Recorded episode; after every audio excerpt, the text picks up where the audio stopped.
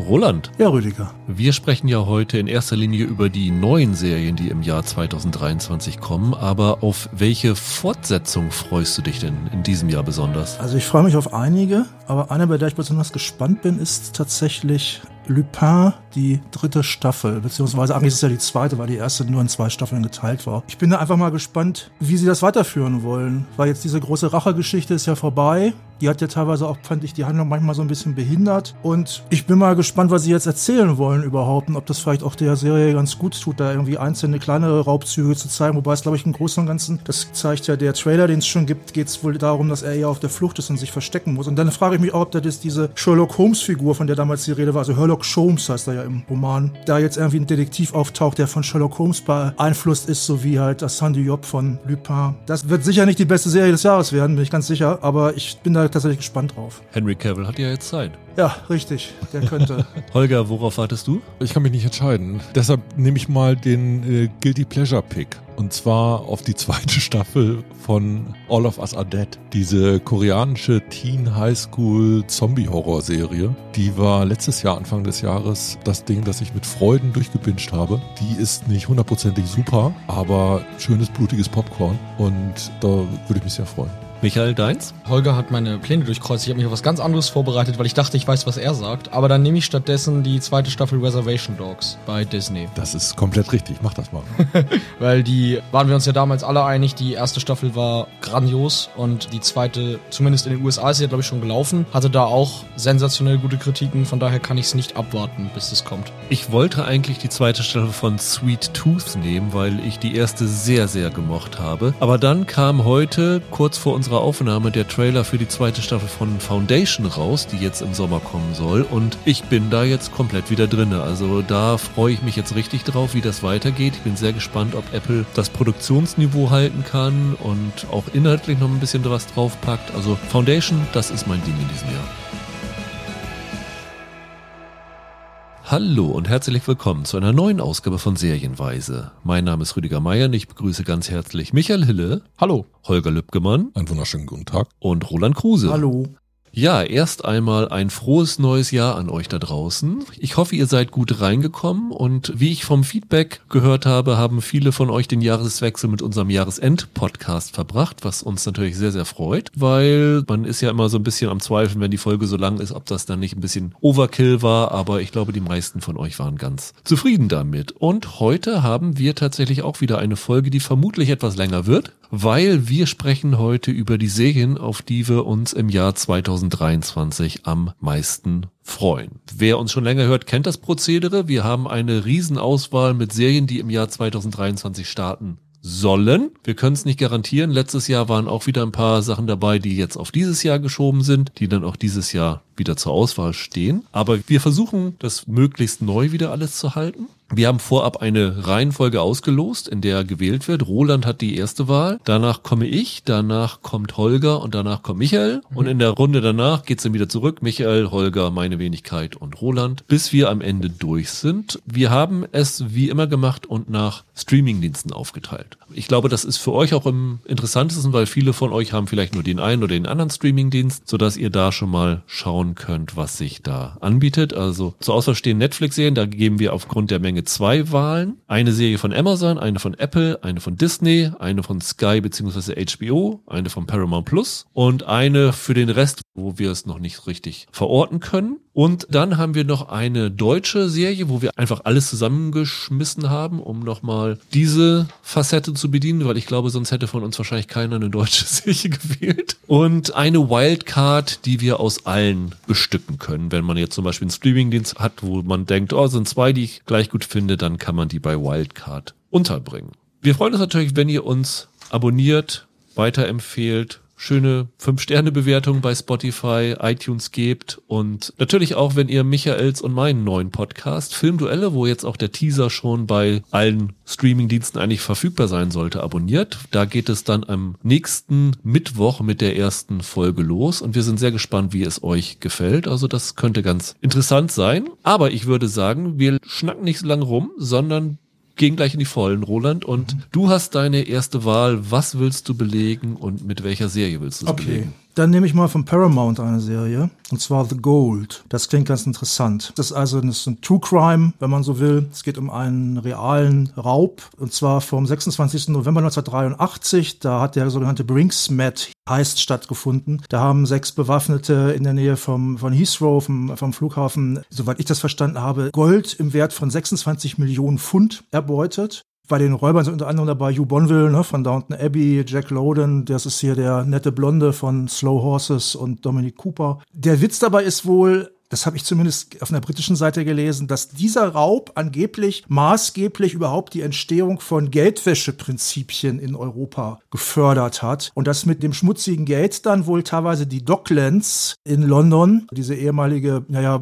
Werft-Hafengegend, die total aufgepimpt worden ist irgendwann, dass das teilweise damit finanziert worden sein soll. Also da kann man eine Menge interessanten Scheiß mitmachen, glaube ich. Das klingt für mich wirklich ganz interessant. Und ich mag auch so Serien, die so very British sind und ich kann mir das ganz gut vorstellen. Es gab doch diesen Film mit Jason Statham, The Bank Job, ne? Das ist ein anderer, aber ja, andere das fand ich, glaube ich, interessant. Also wenn das so in die Richtung gehen könnte, spielt in den 80ern, könnte ein ganz coolen Look sein. Dieser Raub ist einmal schon mit Sean Bean verfilmt worden als TV-Film. Habe ich nie gesehen. Ich. Aber ich fand auch die Besetzung echt interessant. Ja. Wäre auch auf meiner Liste gewesen. Da muss ich mir jetzt was Neues ausdenken. Dann darf ich loslegen und ich nehme mal das, von dem ich vermute, dass ihr alle das auf dem Zettel hattet. Nämlich bei Apple. Die Serie Disclaimer. Nein. Ah, Holger stöhnt, den habe ich erwischt. Und zwar ist das ein Thriller, der von Alfonso Cuaron gemacht wird. Ist eine Romanverfilmung, ein Debütroman, der, so wie ich es in der Recherche gefunden habe, jetzt nicht perfekt ist, aber doch relativ gute Kritiken hatte. New York Times und sowas alles, die waren dem sehr positiv gegenüber eingestellt, gerade so was die Twists angeht. Es wurde sehr häufig verglichen damit, dass es so Gone Girl artig sein würde. Und die Kritik an dem Roman ist ziemlich leicht in der Serie zu eliminieren, weil es ging da in erster Linie darum, dass die Autorin noch nicht so einen ausgefeilten Schreibstil hat und so. Und das fällt ja eigentlich weg, weil das kann man ja in der Adaption sehr clever umgehen. Cuaron hat sich als Kameramann Emanuel Lubezki geholt, der Gravity inszeniert hat. Das könnte vom Look her ganz cool sein. Und die Hauptrolle spielt Kate Blanchett auf die ist eigentlich immer Verlass und die Geschichte ist eigentlich auch gar nicht so dumm, weil sie spielt eine Frau, die entdeckt, dass ihr Ehemann einen Thriller liest und dann findet sie raus, dass die Figur, um die es in dem Thriller geht, auf ihr selbst basiert und einen Vorfall hochholt, der vor 20, 30 Jahren gewesen ist, den sie eigentlich totschweigen wollte. Und in Verbindung mit Cuaron finde ich das unglaublich attraktiv. Die haben auch einen Mördercast, ne? Also Kevin Klein ist noch dabei. Genau. Und Cody Smith McPhee. Sascha Baron Cohen, glaube ich. Also interessante Leute. Da bin ich wirklich heiß drauf und ich muss sagen, wenn ich mir hier so die Apple-Liste anschaue, setzt sich für mich persönlich der Trend fort, dass Apple der interessanteste Streaming-Dienst ist in diesem Jahr weiter. Ja, das halte ich auch für möglich. Holger, was ist deine erste Wahl? Jetzt muss ich strategisch sein. Ne? Michael, nicht weinen. Ich nehme bei Paramount Plus 1923 Ja, passt. Wunderbar. ein Yellowstone Spin-off in acht Folgen mit Harrison Ford und Helen Mirren. Wenn ich das richtig sehe, ist das auch so bei Ford das erste Mal, dass er sich in der Serie blicken lässt, oder? Ja, in den USA definitiv. Bei uns wird es sein zweiter Serienauftritt sein, weil er ist noch in dieser Apple-Serie Shrinking. Die startet in Deutschland Ah ja. ein bisschen früher. Stimmt, stimmt, genau. Das Ganze wiederentwickelt von Taylor Sheridan, der ja auch bei den anderen Yellowstone-Serien der entscheidende Mann ist. Es geht wieder um diese Farm der Familie Dutton. Und bei dieser Staffel dreht es sich grob, glaube ich, um die Konflikte zwischen Rinder- und Schafzüchtern. Du nix, du bist der Spezialist hier am Tisch, kann man so sagen. Spielt nicht auch Prohibition noch mit rein in die Serie? Ja, aber nicht als Hauptthema. Was Holger sagt, ist schon der Mainplot. Also es ist auf jeden Fall so, die ersten drei Folgen sind, glaube ich, in den USA schon gelaufen. Ja. Kriegen sehr gute Kritiken, sehr gute Wertungen. Neujahrstag gab es jetzt eine Folge, die steht in der IMDB im Moment bei 9,1. Das ist schon ein ganz schönes Fund. Natürlich stimmen da erstmal die Fans ab, aber trotzdem ist das schon aller Achtung wert. Und ich gehöre zu den Leuten, die sich Paramount Plus und dem Yellowstone-Universum noch nähern müssen. Und wenn ich dann solche liebgewonnenen Leute wie Harrison Ford und Helen Mirren in den großen Rollen habe, fällt mir das vielleicht leichter. Was ich da echt ganz interessant finde, also es wäre auch bei mir ein Kandidat gewesen, ist, dass er es ja irgendwie schafft, diese Geschichte dieser Farm zu erzählen. Das ist ja, er füllt ja quasi mit jeder neuen Serie einen anderen Teil des Stammbaums mhm. der Dutton-Familie auf, dass er es aber schafft, das Ganze alles in so ein bisschen anderen Genres zu verorten. Ne? Also, dass das nicht Western ist und wiederholt nur mit anderen Figuren ist, sondern tatsächlich immer wieder was Neues abgewinnt. Und das sieht eigentlich super interessant aus. Also, ich habe bis jetzt noch nichts von der Serie gesehen, aber ich habe die Bilder gesehen und das sieht fantastisch aus. Also, so eine Western-Rolle für Harrison Ford, wenn man mal von Cowboys und Aliens absieht, ist das überfällig und der macht einfach in einem Westernhut auch eine gute Figur. Ja, also der Trailer war für mich auch einer, der das Interesse geweckt hat. Sonst wäre ich gar nicht auf die Idee gekommen. Ich bin gespannt, was ihr sonst bei Paramount Plus habt. Ich habe mich da ein bisschen schwer getan bei der Auswahl von den Sachen, die die angekündigt haben. Ich bin ja schon raus. Du bist schon raus, genau. Ja, ich fand es auch ein bisschen schwierig, aber ich hatte mir sowas Absurdes rausgenommen, dass ich dachte, das könnte eh keiner von euch nehmen. Da bin ich dann auf. Wir kommen später im Podcast noch drauf Genau. Zurück. Michael, deine erste Wahl. Was besetzt du womit? Ich nehme mal ganz langweilig einfach Sachen, bei denen ich mir sicher bin, dass die gut werden. Und zwar nehme ich von Apple TV Lessons in Chemistry. Das ist die Adaption eines Buches von Bonnie Garmes, das ich letztes Jahr gelesen habe und mir sehr gut gefallen hat. Ganz banal gesagt, es geht in dem Roman um eine weibliche Wissenschaftlerin, die in den späten 50ern und frühen 60er Jahren erst gefeuert wird aus dem Laboratorium, in dem sie arbeitet und dann frustriert darüber ist, dass sie es als Frau schwierig hat, Gehör zu finden in der Wissenschaft und dann auf die originelle Idee kommt, eine Kochsendung zu machen, die sie quasi als Plattform benutzt, um da drin in so typischem Hausfrauenfernsehen andere Frauen über wissenschaftliche Themen zu informieren. Und das ist ein sehr hübsches, sehr geistreiches Buch gewesen gewesen, das auch zu Recht sehr gute Kritiken bekommen hat, als es rauskam. Und dementsprechend jetzt auch schon verfilmt wird. In der Hauptrolle mit Brie Larson, also Captain Marvel. Und ich glaube, dabei sind dann noch so Leute wie Lewis Pullman und äh,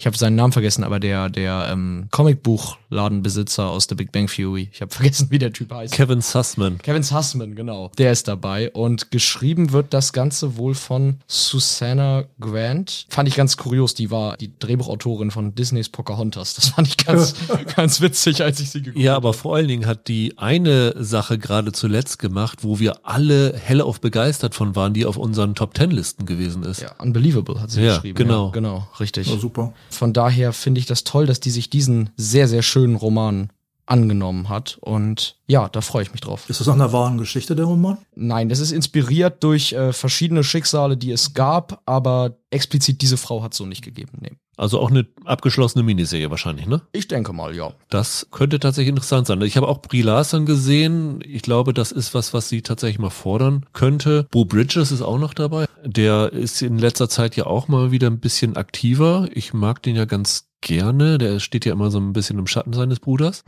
ja. Könnte tatsächlich was werden. Du darfst noch mal, Michael. Ja, jetzt mache ich dieselbe Sache nochmal. Ich nehme eine Serie bei Amazon Prime Video, die ebenfalls auf einem Roman basiert, den ich gelesen habe, und zwar The Lost Flowers of Alice Hart. Eine Serie ganz banal. Es geht da um ein junges Mädchen, das ist eben diese Alice Hart, die ihre Eltern bei einem Feuer verliert. Das Haus brennt ab unter ungeklärten, mysteriösen Umständen. Ihre liebende Mutter stirbt und ihr Vater, der ihr schlimme Dinge angetan hat in der Kindheit, woraufhin sie bei ihrer Großmutter unterkommt, die in der Serie dann von Sigourney Weaver gespielt werden wird. Auch Sigourney Weaver ist vorher, glaube ich, noch nicht so richtig in der Serie aufgetreten, oder? Äh, nicht, dass ich's, nee, ne? dass ich's wüsste. Nee, es müsste auch ihre erste große Fand ich auch bemerkenswert. Sein. Ja, und auch da, das ist ein wirklich schöner, wenn gleich auch tief trauriger Roman über vererbte Schuld und darüber, dass man die Dinge, die man in seiner Kindheit quasi angetan bekommt, nie so ganz los wird oder nur sehr schwerlich. Und ja, finde ich einen interessanten Stoff. Hoffe, dass es nicht zu sehr Runterzieher wird, sondern sie die späteren Passagen im Buch, die dann sehr hoffnungsvoll werden, vernünftig adaptieren und denen genug Fokus geben. Äh, das Buch stammt übrigens von Holly Wingland, habe ich gar nicht gesagt. Und unter den Autorinnen ist unter anderem Sarah Lambert, die im Writers Room von Picnic at Hanging Rock gewesen ist. Und nicht zu vergessen, Heilbrand ist in der Serie dabei, ne? Ja, stimmt. Charlie Vickers spielt dort einen Clem Hart, der muss irgendwie auch mit der Sigourney Weaver Figur äh, verwandt sein. Das ist ja, wie gesagt, eine Familiengeschichte. Genau. Also das ist so der zweite mittlerweile größere Name, der dabei ist. Also er hat offensichtlich einen Studio-Deal mit Amazon, dass er bei allen Amazon-Serien mitspielen darf. Ja, die Hauptdarstellerin müsste die Alicia Debnam Carey dann am Ende sein, die in so Sachen wie Fear the Walking Dead und so dabei gewesen ist. Also die noch keine ganz große Rolle hatte, aber die gerne mal eine haben darf, finde ich.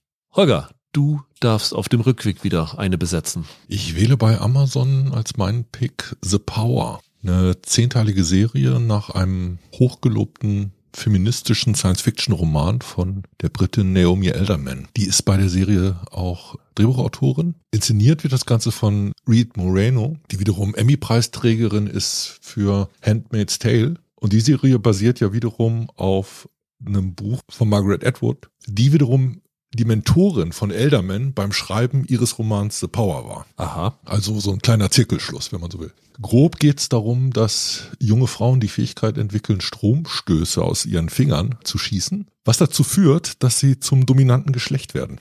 Ziemlich abgefahrene Idee, wie ich finde. Im Buch gibt es dann noch eine Rahmenhandlung. Also das ist eigentlich so ein Buch im Buchtext. Das Ganze spielt dann noch in einer fernen Zukunft, wo ein Matriarchat herrscht. Das Ganze landete als Vorlage auf der Lieblingsbuchliste von Barack Obama. Ach was. Und nicht nur das, also 2017 gehörte das zu den Büchern der Saison, zumindest im englischsprachigen Raum. Die Produktion jetzt für die Serie hat wohl ein bisschen Corona-Trouble gehabt. Also eigentlich waren mal Leslie Mann und Tim Robbins unter anderem vorgesehen, die dann aber aussteigen mussten, weil sich halt die Terminpläne nicht halten ließen, weil diese Serie in der Produktion verschoben wurde. Tony Collette und Josh Charles sind jetzt da drin. Finde ich jetzt kein Downgrade, muss ich sagen. Ihn mag ich nicht so richtig. Colette ist immer super. Colette ist, Colette ist super, überhaupt keine Frage. John mit dem Nachnamen, den ich nicht aussprechen kann, ist dabei. Leguizamo. Leguizamo. Und für dich, Rüdiger, noch Tuijimo aus Ted Lasso. Weißt du, der Typ, der den afrikanischen Fußballer da spielt.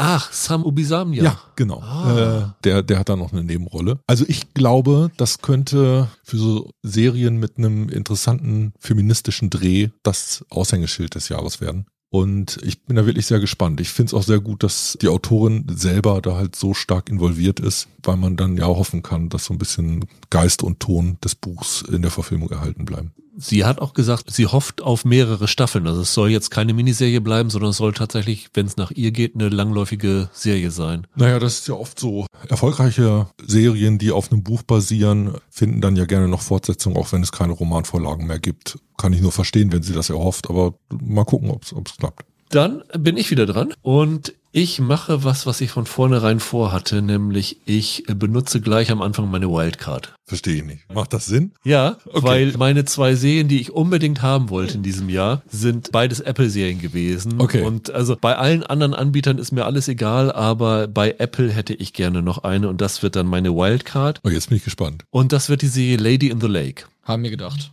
Zum einen finde ich Natalie Portman unfassbar toll immer noch und sie spielt in dieser Serie die Hauptrolle. Ursprünglich sollte mal Lupita Nyong'o ihr Co-Star in der Serie sein. Die ist dann irgendwann ausgestiegen, ist ersetzt worden von Moses Ingram, die man aus Obi-Wan Kenobi kennt als Third Sister, Ja. die meiner Meinung nach mit das Beste an Obi-Wan Kenobi gewesen ist. Ich möchte ihr nicht vorhalten, dass sie in dieser Serie gewesen ist. Da kann sie nichts für, aber ich fand, sie hat da tatsächlich ganz gut gespielt. Und auch das ist eine Romanverfilmung, basiert auf einem Roman von Laura Lipman. Habt ihr in der Recherche, falls sich einer von euch damit beschäftigt habt, rausgefunden, wer Laura Lipman ist? Das ist eine bekannte Autorin. Ja, Ist das die Frau von David Simon? genau. Ja, die ist, das äh, ist die Ehefrau von David Die Simon. ist cool. Mit der habe ich mal ein längeres Interview sogar mal in einem US-Podcast mal gehört. Und ich war mal in einer Lesung. Oh, cool. Ja. Ach, guck mal. Und wie bei David Simon spielt das auch in Baltimore. Also die hat sehr, sehr viele Krimis verfasst, die in Baltimore spielen. In diesem Fall spielt es in den 60er Jahren, was ich auch sehr, sehr reizvoll finde. Und dort geht es eigentlich um eine Investigativjournalistin, das ist glaube ich die Rolle, die Natalie Portman spielt, die erst einen ungeklärten Mord ermittelt, dann wird das Ganze noch mal ein bisschen größer, die sticht da so in ein Wespennest rein und das finde ich unglaublich reizvoll. Es wird ziemlich sicher eine Miniserie sein und ich glaube, das könnte ganz interessant sein. Also offensichtlich hat dieses Buch aber auch in Wespennest gestochen, weil ich habe irgendwo gelesen, die Dreharbeiten wurden immer mal wieder unterbrochen von gewalttätigen Protesten. Mal gucken, was das Ganze wird. Ansonsten finde ich auch in den Nebenrollen ganz interessant besetzt. Also Brad Gelman spielt mit. der Schwager von Fleabag, der zuletzt in Stranger Things dabei gewesen ist, in dem Plot mit Winona Ryder, die da zusammen nach Russland gegangen sind. David Corin Sweat, der ist so ein äh, Ryan Murphy-Spezi, war in Hollywood unter anderem und The Politician dabei. Mag ich auch. Also ich finde da sehr, sehr viel Interessantes für mich da drinne und bin wirklich sehr gespannt auf das Ganze. Für mich ist das so ein bisschen so in Richtung ähm, Blackbird in With the Devil gehend. Also das könnte ich mir da ganz gut vorstellen, dass das so ein Teil wird. Also wie gesagt, die Zeit reizt mich, der Stoff reizt mich und die Beteiligten reizen mich und das ist für mich mit das heißeste Ding neben der Cuaron-Serie in diesem Jahr. Das ist von einer wahren Geschichte inspiriert. Ne? Ja, ja. Also letztlich geht's da um Rassismus. Ne? Ja, ja. Das kann man ja ruhig, glaube ich, ruhig sagen. Es wird ja nicht der Mörder enthüllt. Es geht um einen wahren Fall, dass zuerst ein jüdisches Mädchen von elf Jahren ermordet worden ist und dann ist damals ein, eine 33-jährige schwarze Frau ermordet worden und ähm, über diesen Mord an der schwarzen Frau ist damals in den in Anführungszeichen weißen Zeitungen praktisch gar nichts berichtet worden. Und das greift die Lippmänner auf, meine ich, diese Geschichte. Genau, und das hat sie, glaube ich, in ihrer Kindheit selber so wahrgenommen und das hat sie dazu inspiriert. Also es klingt alles, alles super. Äh, Roland, du bist dran. Ja, ich bin zweimal dran jetzt, oder? Ja, Ja, super. Ich habe, hab ich nach, nach Jahren habe ich dieses Prinzip endlich mal verstanden. hat ja nur fünf Jahre gedauert. Ja, genau. Fünf habe ich auch in Mathe gehabt. Nee, stimmt nicht. Das ist nicht, das ist nicht ganz wahr, aber nur ab und zu mal. so, Leute, okay. Ich nehme auch was von Apple. Ich nehme Bad Monkey. Das ist eine Verfilmung von einem Karl äh, Hiasen oder Hiasen, ich weiß es nicht, Roman. Der ist vor allem bekannt, das ist auch der einzige Roman, von dem ich, den ich leider nur gelesen habe, nämlich Striptease. Wobei ich sagen muss, dass die Romanvorlage deutlich feministisch angehauchter ist als die Verfilmung mit Demi Moore, die auch nicht so schlecht ist, wie sie über hingestellt wird. Die Hiasen ist ja ein, ich glaube, Holger, du hast relativ viel von dem gelesen, meine ich auch. Ja. Ne? Ich weiß, ist das ja eigentlich ein, das ist ja eigentlich ein Journalist. Ist er Florida, kann das sein? ich Ja, glaube, ja, ja. Ähm, da kennt er sich auch mit Korruption und so so ein bisschen aus. Und das fließt halt in diese Romane auch immer ein mit korrupten Politikern und so. Und diese Geschichte, die klingt für mich jetzt nach dem bisschen, was ich von dem Mann so kenne, wieder nach so einer typischen Jasen-Geschichte. Vince Vaughn spielt einen Detective, der degradiert wird zum Restaurantinspektor und dann in, in Südflorida arbeiten muss und dort wird dann von Anglern ein abgetrennter Arm gefunden und dann ermittelt er dort. Und die sind ja ziemlich witzig, auch die Jasen-Romane. Und ich glaube, es gibt noch gar keine Serienverfilmung von dem, oder? Ich, und ich wundere mich darüber, weil ich glaube, das ist ein guter Autor eigentlich, um da wirklich witzige, aber auch spannende und auch geistreiche, durchaus satirische Krimis draus zu Ja, machen.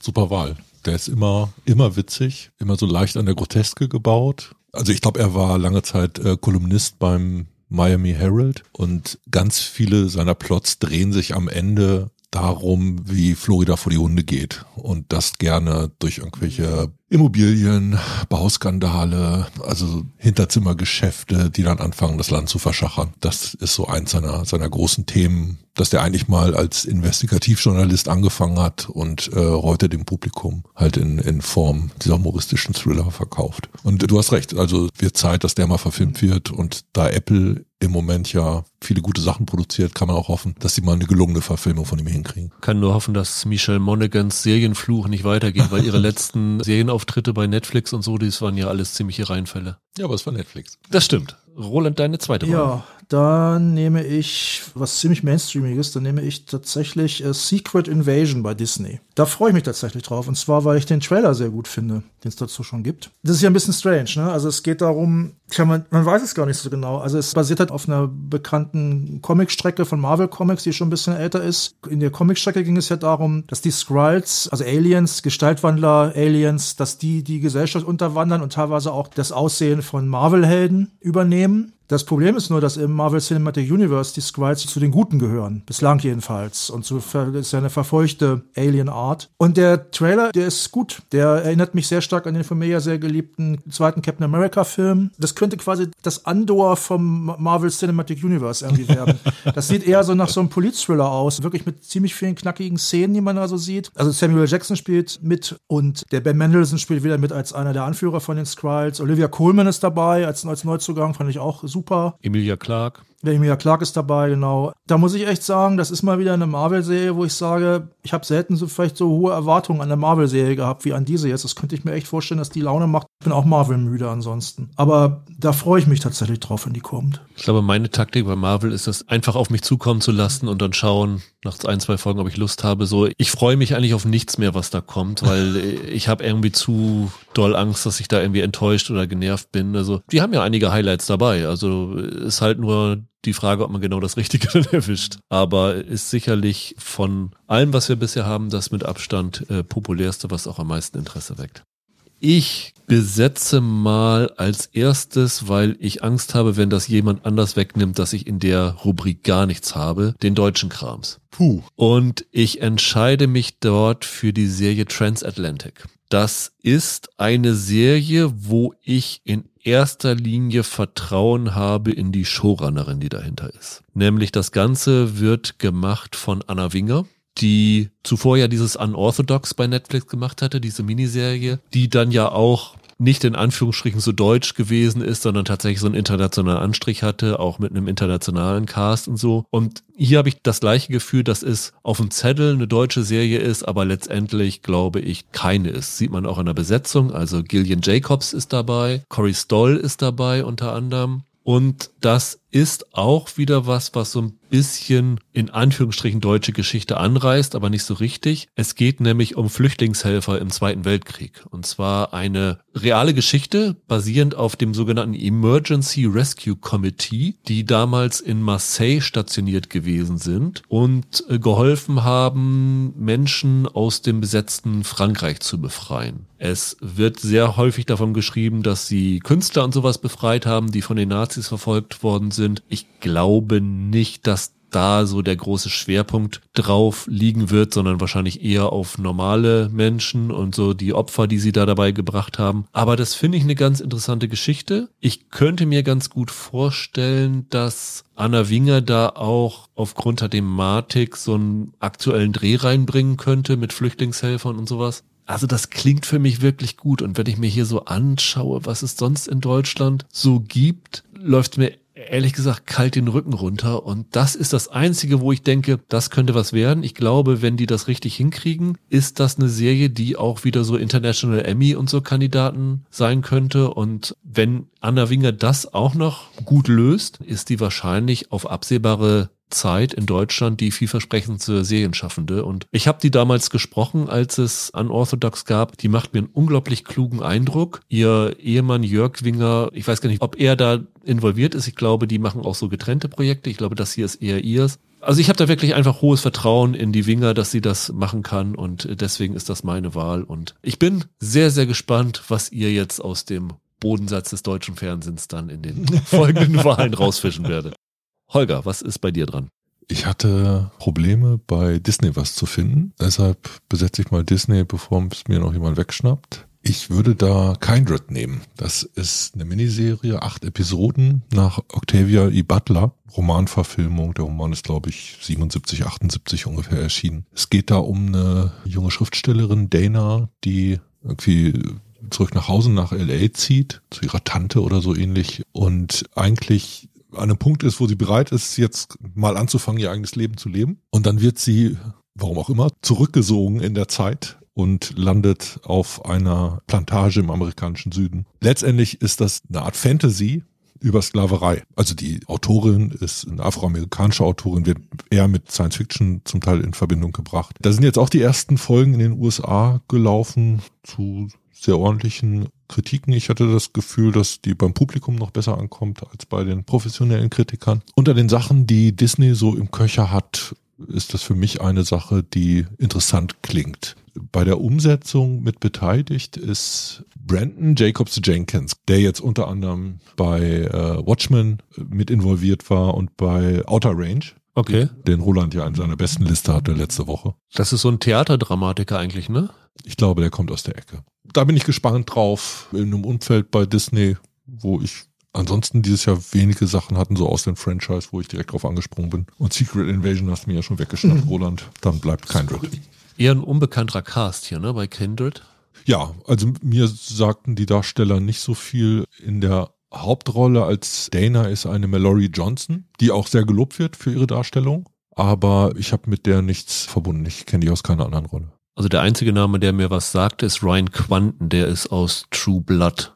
Da hat er diesen Jason Stackhouse, glaube ich, gespielt. Den dusseligen Bruder von der Suki. Der ja, das, ne? ja, ja, genau. Mhm. Also das ist, glaube ich, der größte Name. Aber es ist ja eigentlich so ganz vielversprechend, wenn sie da für so einen Stoff unbedarfte Namen benutzen. Genau. Und vielleicht ist das ja das, was du beklagt hast, dass es jetzt eine gute Sci-Fi-Serie wird, Holger. Richtig Sci-Fi ist das nicht, Okay. aber keine Angst, gutes Sci-Fi kommt noch. Okay, ich bin gespannt. Dann geht's weiter mit der Doppeldosis Michael. Ach, ich beiß mal in den sauren Apfel und gehe auf die Listen, wo ich wirklich nichts gefunden habe und pick mir einfach was raus, was nach Spaß klingt. Ich möchte übrigens anmerken, wir haben elf Sachen schon, glaube ich, gewählt und noch keine einzige Netflix-Serie benutzt. ja, das mache ich jetzt. Aber ich fange an mit deutscher Krams und nehme da was, was dann aber bei Netflix laufen wird, weil ich bin schmerzfrei. Entweder wird das Riesenbockmist oder die Serie Achtsam Morden kann ganz lustig sein. Autsch. Weil ich habe mir mal durchgelesen, worum das in den Romanen geht. Also es gibt auf Wikipedia eine Zusammenfassung des Inhalts. Und das ist irgendwie das Dusseligste, was ich je gelesen habe.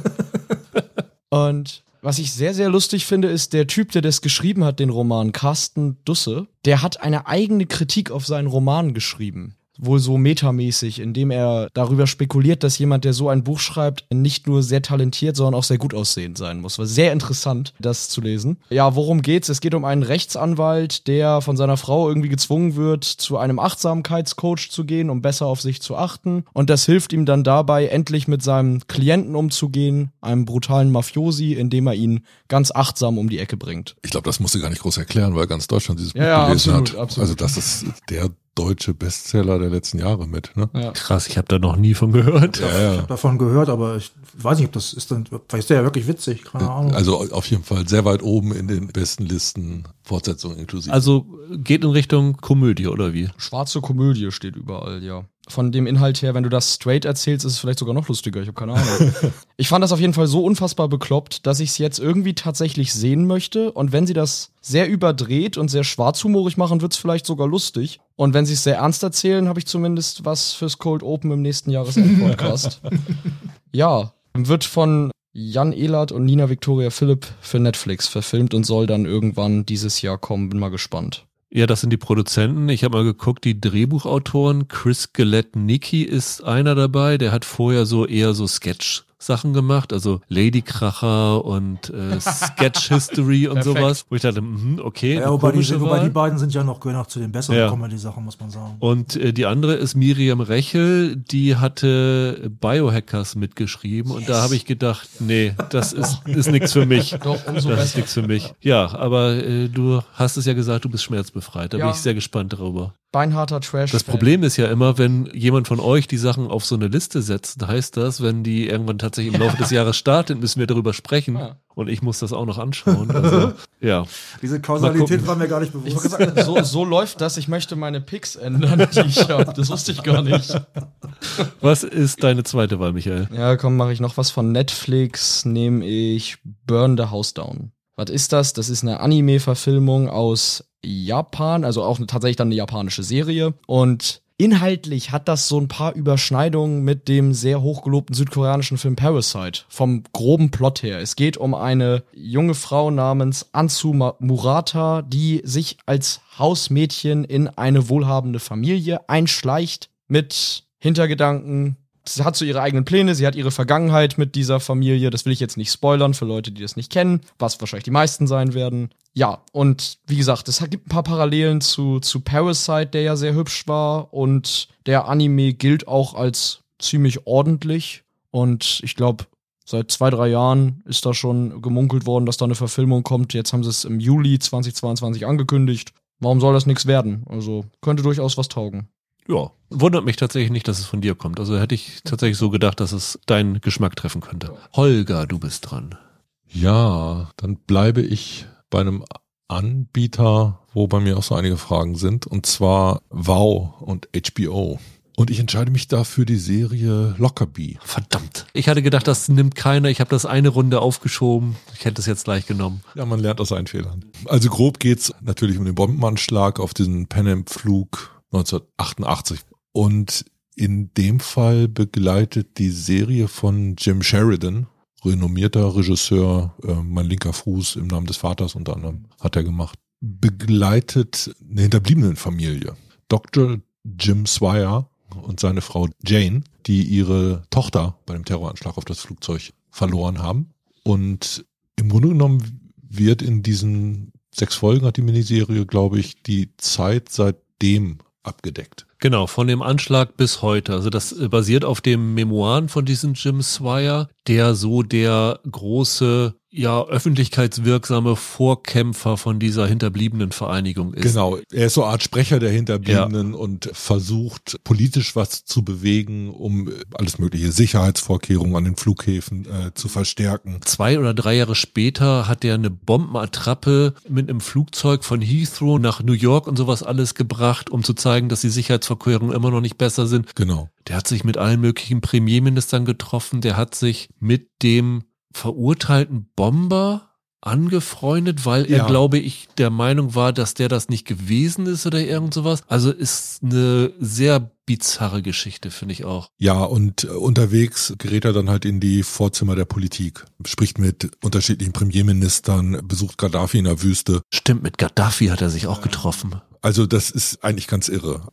Ich fand, dass es ein kleines Manko an Dramastoffen gab und äh, mit Sheridan auf dem Regiestuhl kann ich mir gut vorstellen, dass das ein ganz sensiblen Angang für das Thema findet. Ich finde das auch super. Also mich hat tatsächlich in erster Linie der Name Sheridan gereizt, mhm. weil ich finde den total interessant. Äh, du hast schon im Namen des Vaters gesagt, den finde ich großartig. Ich liebe diesen Film In America, den er mit Samantha Morton gedreht hatte. Das ist für mich ein absolutes Meisterwerk und ich habe dann mal geguckt, der hat ja die letzten Jahre so gut wie gar nichts mehr ja, gemacht. Ja, der ist ne? ziemlich weg vom Fenster gewesen. Also der hat nach, ich glaube, sein letzter richtiger Film war 2002. Danach hat er, glaube ich, noch eine Serie oder sowas gedreht. Der macht jetzt offensichtlich mehr Serienstoffe, also ist ein bisschen was am Werke ich sag mal, wenn das ein Effekt des Streaming-Booms ist, dass so Leute wie Jim Sheridan mehr Sachen bekommen, dann bin ich da absolut für. Also das ist einer, der, ich weiß gar nicht, warum der in Hollywood jetzt kein Bein mehr an die Erde gekriegt hat. Der ist einfach ein großes Talent. Macht mhm. das mit seiner Tochter, glaube ich, zusammen. Die war, glaube ich, auch schon Co-Autorin bei In America. Ja, das kann sein, ja. Also ich find's auch super reizvoll, ja. So, dann bin ich dran und ich gehe jetzt mal auf Netflix und nehme da eine Serie, die den Titel Bodies trägt. Ja, hätte ich auch genommen sonst. Viel Spaß damit.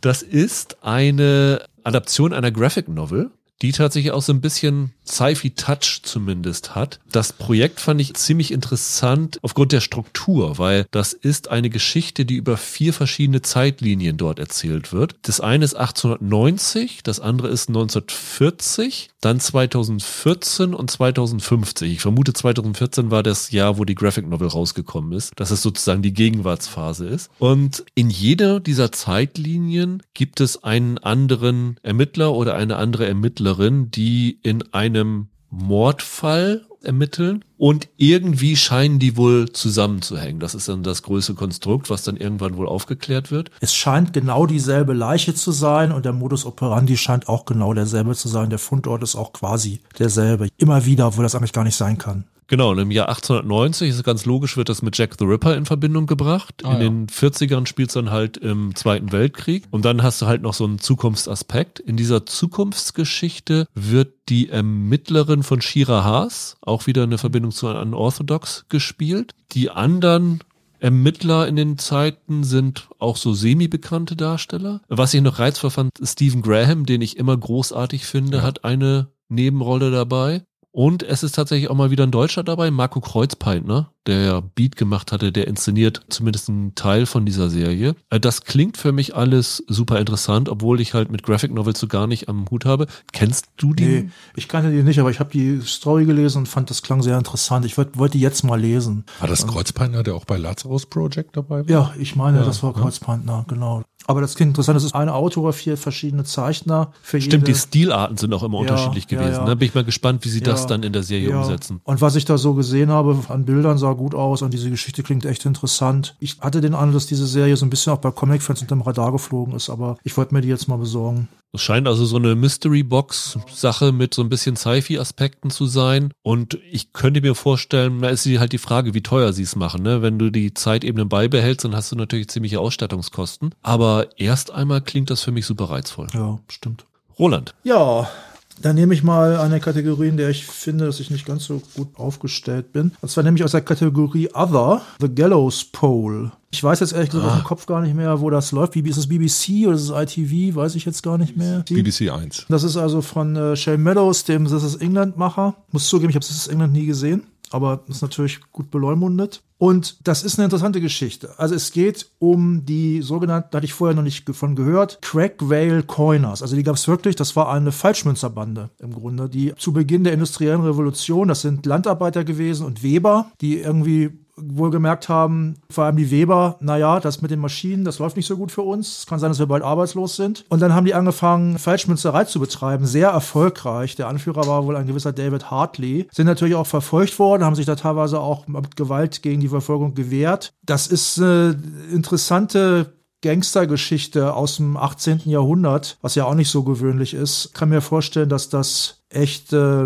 interessant ist. Es ist ein Roman, der gefeiert worden ist von Benjamin Myers. The Gallows Pole heißt er halt. Was war nochmal The Gallows? Das waren Gallows sind Galgen. Galgen, okay. Ja, ja. Hast du gelesen, was Shane Meadows über das Casting erzählt hat? Nee, nee. Die haben die Hälfte des Casts mit Schauspielern besetzt, die keine Agenten haben. Okay.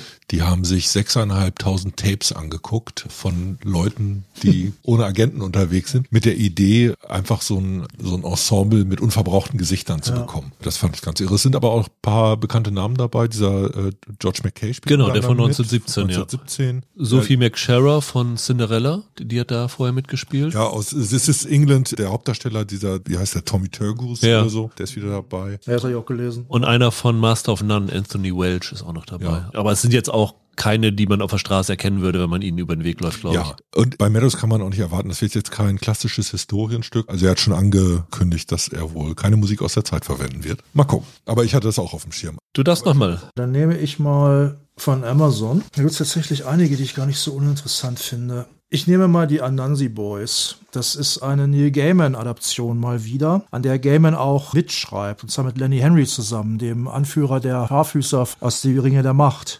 Sir Lenny Henry, bitte. Hierzulande ist der eigentlich immer noch nicht so richtig bekannt. In Großbritannien ist es halt ein sehr bekannter auch Comedian halt und Darsteller. Ich glaube, dass Lenny Henry in einer von den Hörspielfassungen mitgemacht hat. Ich glaube, daher kennen die sich auch irgendwie. Da war, glaube ich, auch schon dabei. Also Nancy Boys ist, sind quasi Fortsetzungen von American Gods. Ich habe American Gods gelesen, aber den Nancy Boys habe ich nicht gelesen bisher. Von 2005 ist das Buch. Ist damals ziemlich abgefeiert worden auch. Es tritt wieder auf Mr. Nancy, also quasi die Menschenversion des afrikanischen äh, Spinnen-Trickster-Gottes Anansi. ähm, und die Anansi Boys sind halt seine Jungs quasi. Das sind seine beiden Söhne, die sehr unterschiedlich sind. Der eine ist halt äh, Charlie, auch Fat Charlie genannt, im Roman zumindest. Und der andere ist Spider. Und der Charlie, zumindest am Anfang des Romans, kann der eigentlich nicht so richtig viel. Der weiß auch nicht, dass er der Sohn von einem Gott ist. Und der Spider ist seinem Vater sehr viel näher. Und dann erfährt der, der Charlie irgendwann, dass ein gewisser Mr. Nancy, also der Anansi, gestorben ist. Und dann begegnen sich diese Brüder auch und dann geht das ab. Die Charaktere und wie denn da auch so diese, diese verschiedene äh, Dialekte und Sprachen eingebaut werden, das ist damals ziemlich dafür abgefeiert worden. Eigentlich mehr noch als American Gods. Und der Charlie und der Spider werden vom selben gespielt, nämlich von mal Lucky Kirby. An erinnern sich vielleicht einige. Der ist in dieser Black Mirror Folge dabei mit den Soldaten, die auf ja, Mutantenjagd gehen. Man Against Fire heißt die, glaube ich. War keiner der stärksten, aber war, war aber ganz gut. Also der Delroy Lindo, der Mr. Nancy schon gespielt hat in American Gods, der ist ja auch wieder dabei als verstorbener Mr. Nancy. Ich habe den Roman, wie gesagt, nicht gelesen. Ich weiß nicht, ob das irgendwie Rückblenden sind oder so. Also da Gaiman auch wieder mit dabei ist, richtig. Und er hat jetzt auch einen ganz guten Rückenwind von Good Omens und Sandman. Könnte ich mir vorstellen, dass das richtig gut wird tatsächlich. Auch noch ein paar interessante Namen. Also CCH Pounder ist dabei, die ja bei The Shield gewesen ist.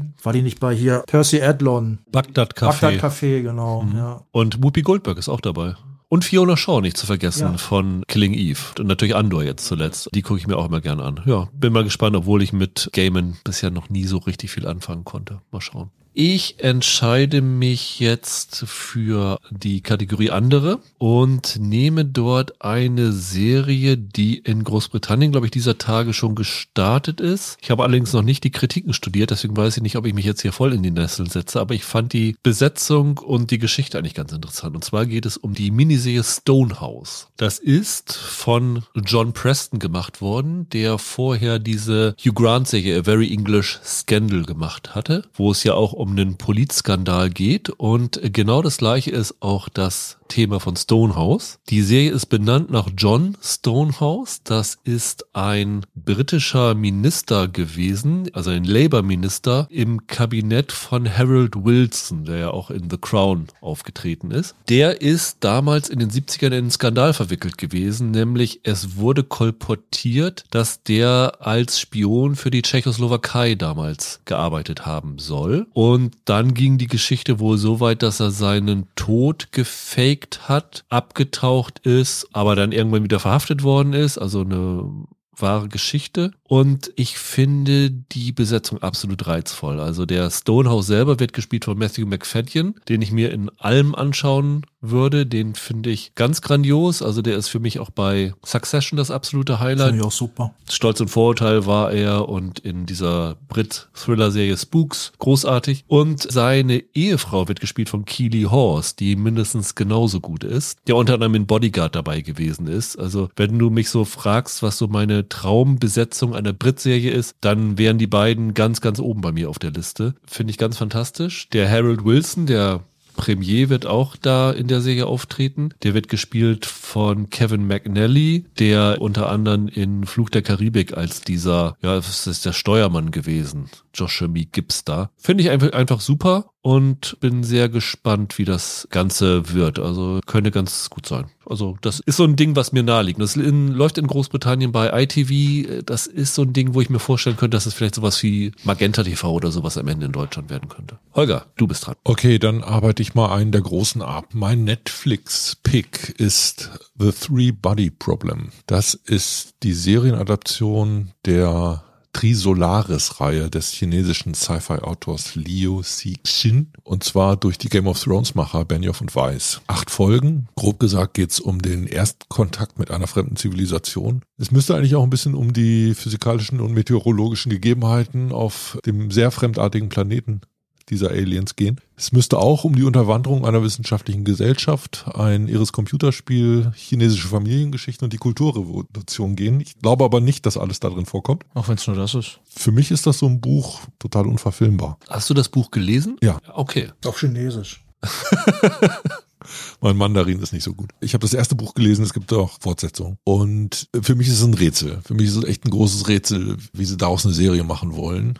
Aber darin liegt manchmal ja auch so ein bisschen Spannung. Also das Ding ist voll mit jeder Menge toller Ideen, aber nicht unbedingt mit jeder Menge toll dramatischen Szenen. Und jetzt geht's darum, wie das adaptiert wird, wie sie das irgendwie in Serienform gießen. Ich weiß auch gar nicht, eigentlich müssten die einen dominant chinesischen Cast haben. Das scheint nicht der Fall gewesen zu sein. Also die werden, glaube ich, einige Figuren so ein bisschen switchen müssen. Hauptsache Benedict Wong ist dabei. Benedict Wong ist dabei, ganz genau. Also bisschen Wundertüte, aber ich finde, das Ding war ein wirklicher Welterfolg. Also chinesische Science Fiction ist große Welle und die ist eigentlich losgetreten worden von diesem Buch. Das ist unter anderem deshalb ein Erfolg geworden, weil wieder Barack Obama das in seiner Leseliste und empfohlen hat. Dadurch hat es den amerikanischen Markt geknackt. Also Benioff und Weiss haben sich da echt was vorgenommen. Falls ihnen das gelingen sollte, könnte das wirklich sehr, sehr irre werden. Wir müssen mal schauen für die hängt natürlich auch ziemlich viel davon ab, ne? Also ja. für Benioff und Weiss, nachdem sie das Ende von Game of Thrones verhauen haben, Ganz dann genau. hatten sie ja diese HBO-Serie, diese, wie hieß sie, Confederation oder so, dieses absurde Sklaverei Alternate History Geschichte, wo sie allein schon wegen der Story ein richtiges Ärger bekommen haben, das ist denn abgesägt worden. Wenn sie jetzt auch noch diese Serie verbocken, die sicherlich zu den teureren Netflix-Produktionen gehören wird. Haben die nicht auf Netflix jetzt dieses Jahr schon einen Film gehabt?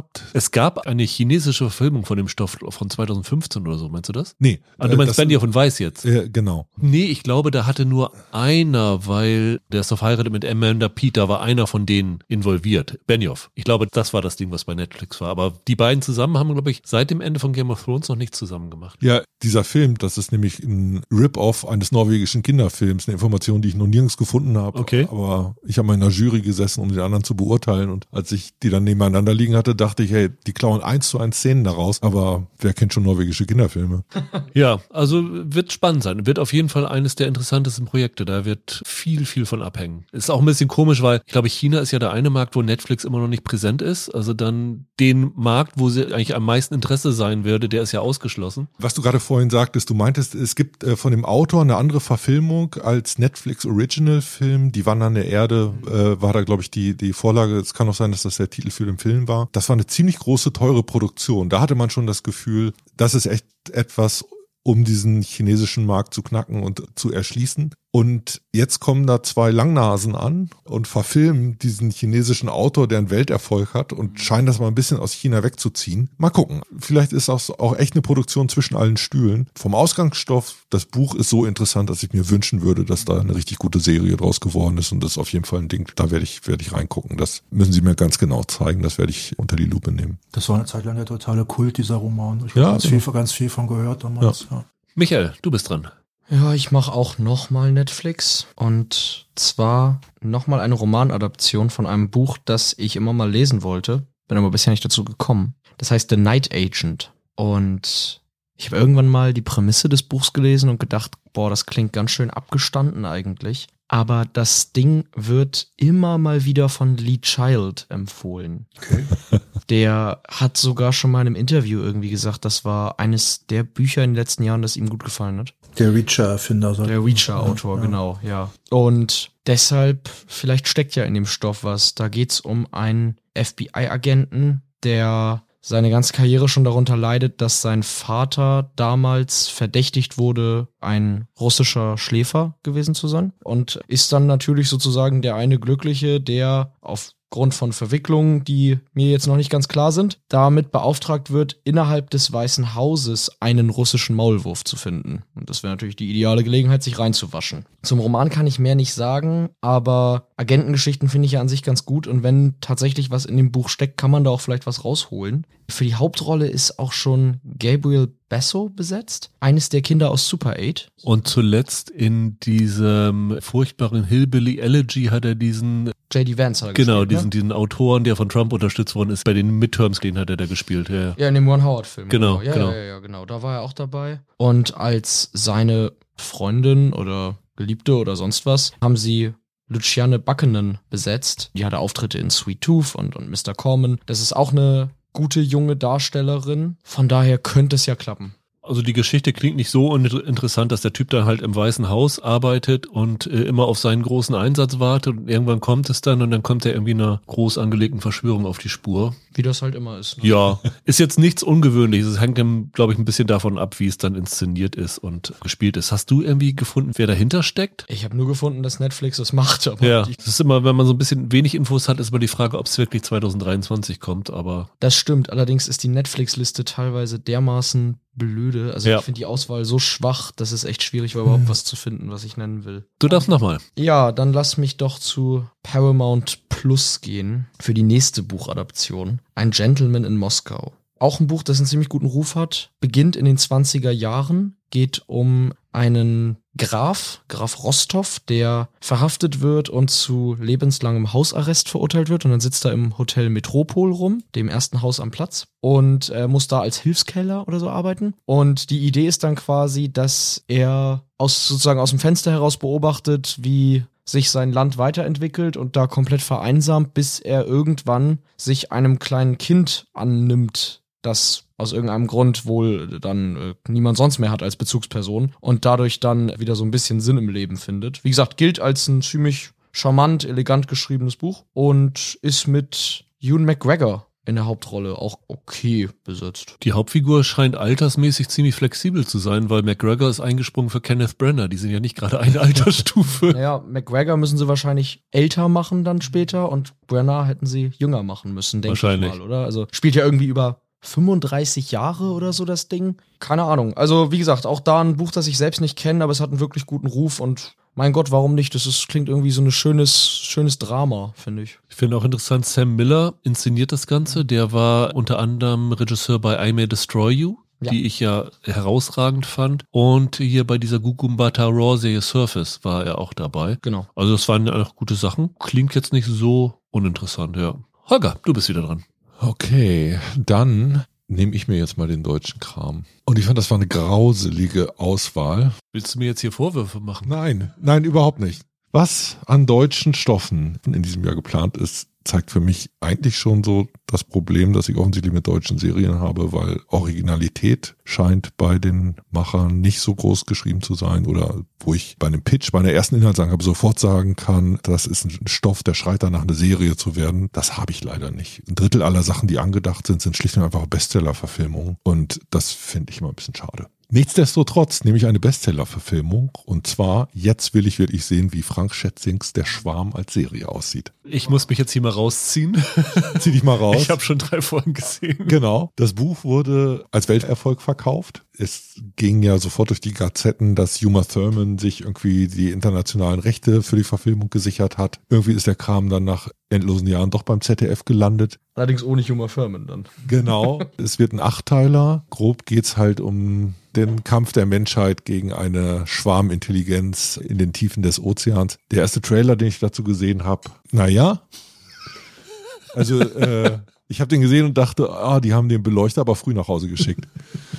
Wenn das ZDF sowas vor der Brust hat und das Gefühl hat, eigentlich müsste das ja abzielen auf einen Exportmarkt, dann muss man vielleicht auch einen anderen Look hinkriegen als das, was ich jetzt als ersten Eindruck da gesehen habe. Trotzdem ist es ja interessant, wie geht so ein deutscher Sender mit einem großen Stoff um, der als Genrestoff dafür gefeiert wurde, dass es hieß, jetzt hat mal ein deutscher Autor internationales Format mit seinem Wurf. Man hätte sich ja genauso gut denken können, Roland Emmerich, komm, übernimm du und mach das Ganze in, in Hollywood, aber da wird, glaube ich, zu wenig kaputt gemacht, als dass er Interesse daran hat. Wobei Emmerich ist ja so ein, ist ja ein Grüner eigentlich, der hätte auch Genau. Interesse daran haben müssen. Genau, also die Öko-Schlagrichtung des, des Stoffs ist natürlich eine, die ihm eigentlich zu Pass kommen müsste. Unter dem, was an deutschen Sachen angekündigt ist, werde ich da reinschauen und bin gespannt, was sie draus gemacht haben. Immerhin, Leonie Benisch spielt, glaube ich, die weibliche Hauptrolle. Genau, die spielt da so eine Meeresbiologin, die irgendwo auf einem Leuchtturm ausquartiert worden ist und mit als eine der ersten darauf kommt. Das ist ja so eine sehr internationale Geschichte. Ne? Das spielt ja da, ich glaube, ist sie in Spitzbergen? Ich weiß es gar nicht mehr. Und einer in Kanada, also Vancouver Island und so. Ja. Und dann bist du noch in Norwegen mit so Regierungsleuten da. Hier die Schildmaid von Be Foreigners ist auch dabei. Ah, super. Genau. Ja, Cécile France ist dabei. Ja. Also, ist ja auch eine, Stimmt, in Frankreich spielt es auch nochmal. Frankreich eine ganz große Nummer. Also ein bisschen unter dem Vorzeichen ZDF, zeig mal, was du kannst. wir haben den größten Song noch nicht erwähnt. Hier Klaus äh, Häufer-Umlauf von Joko und Klaus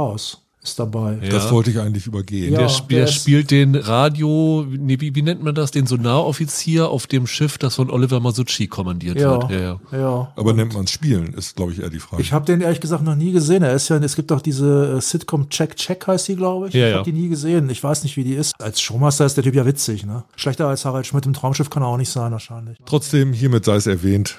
Weiter. Rüdiger, du bist dran. Ich besetze mal meine zweite Netflix-Serie und nehme da etwas, wo ich eigentlich gar nicht so prädestiniert für bin, weil ich habe noch nie was von Tom Wolfe gelesen, aber ich finde die Adaption von A Man in Full klingt dann doch relativ interessant, allein aufgrund der Beteiligten dabei. Kennt einer von euch diesen Roman? Nee. Wenn ich mich nicht ganz täusche, ist das der Roman, den Wolf nach Fegefeuer der Eitelkeiten geschrieben hatte. Das war auch so ein Finanzbusiness. Ding, was er jahrelang recherchiert hat, was wohl erst überschwängliche Lobeshymnen bekommen hat und dann kamen in so einer zweiten Welle ziemlich viele negative Kritiken auch auf von unter anderem auch Autoren. Das heißt, ich basiere das wirklich komplett darauf, wer hier dran beteiligt ist. Und adaptiert wird das Ganze von David E. Kelly, der, muss ich sagen, zuletzt sehr wechselhaft gewesen ist, was seine Serien anging. Also da war Was hat er einiges. zuletzt gemacht? Goliath? Ja, er hatte doch diese Hugh Grant, Nicole Kidman Ah, ja. Serie bei Sky. Und hatte er nicht auch, Naja, er hatte hier The Lincoln Lawyer, stimmt, Lincoln Lawyer war ja auch noch dabei. Anatomie eines Skandals. Ja, ja. War ja auch er. Richtig. Und äh, das waren sie ja, so- also gerade Anatomie eines Skandals war ich nicht so happy mit. Weswegen ich hier aber Vertrauen drin habe, ist, dass die ersten drei Folgen von Regina King inszeniert werden. Der Sister Knight von Watchmen, die ja zuletzt dieses, wie hieß es, One Night in Miami inszeniert hatte, das ja sehr, sehr hoch gelobt gewesen ist. Von der halte ich sehr viel. Ich glaube, das ist ein absolutes kommendes Regietalent. Also die hat es wirklich geschafft, ihr Schauspieltalent hinter die Kamera zu übertragen. Das fand ich sehr toll. Und die Hauptrolle spielt hier Jeff Daniels.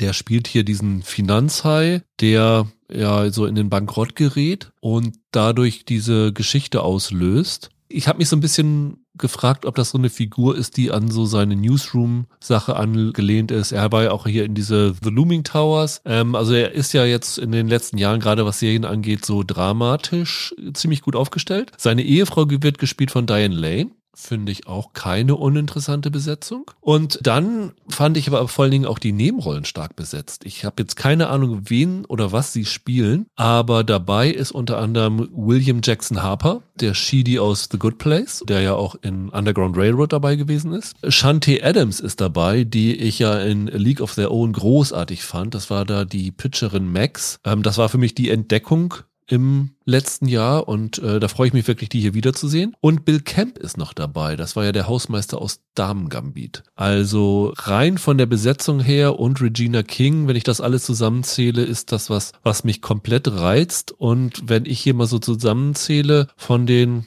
weiß ich nicht, 60, 70 Serien, die wir hier haben. Bei Netflix waren die beiden, die ich genommen habe, abgesehen von zwei oder drei anderen das Einzige, was mich da interessiert hat. Also bin ich echt happy, dass ich damit rausgegangen bin, weil ich hätte sonst Schwierigkeiten gehabt. Weiter geht's mit Roland. Dann mache ich jetzt mal bei Netflix den Sack zu. Also deine beiden Wahlen sind jetzt Netflix. Ja, genau. Also am deutschen hätte ich gefunden, Buddies, das ist ja schon weg. Aber ich finde Netflix auch nicht gut. Ich finde es aber auch nicht ganz so schlecht wie ihr, glaube ich, ehrlich gesagt, die Auswahl. Ich nehme erstmal das, was nicht so nahe liegt bei mir. Und zwar muss ich jetzt echt zugeben, okay, da mache ich mir ein Bier auf oder vielleicht auch zwei und mache mir eine Tüte Chips auf und ich gucke mir an, wenn das kommt, Obliterated. Die Action-Comedy-Serie von den Cobra Kai-Machern. Da freue ich mich schon drauf.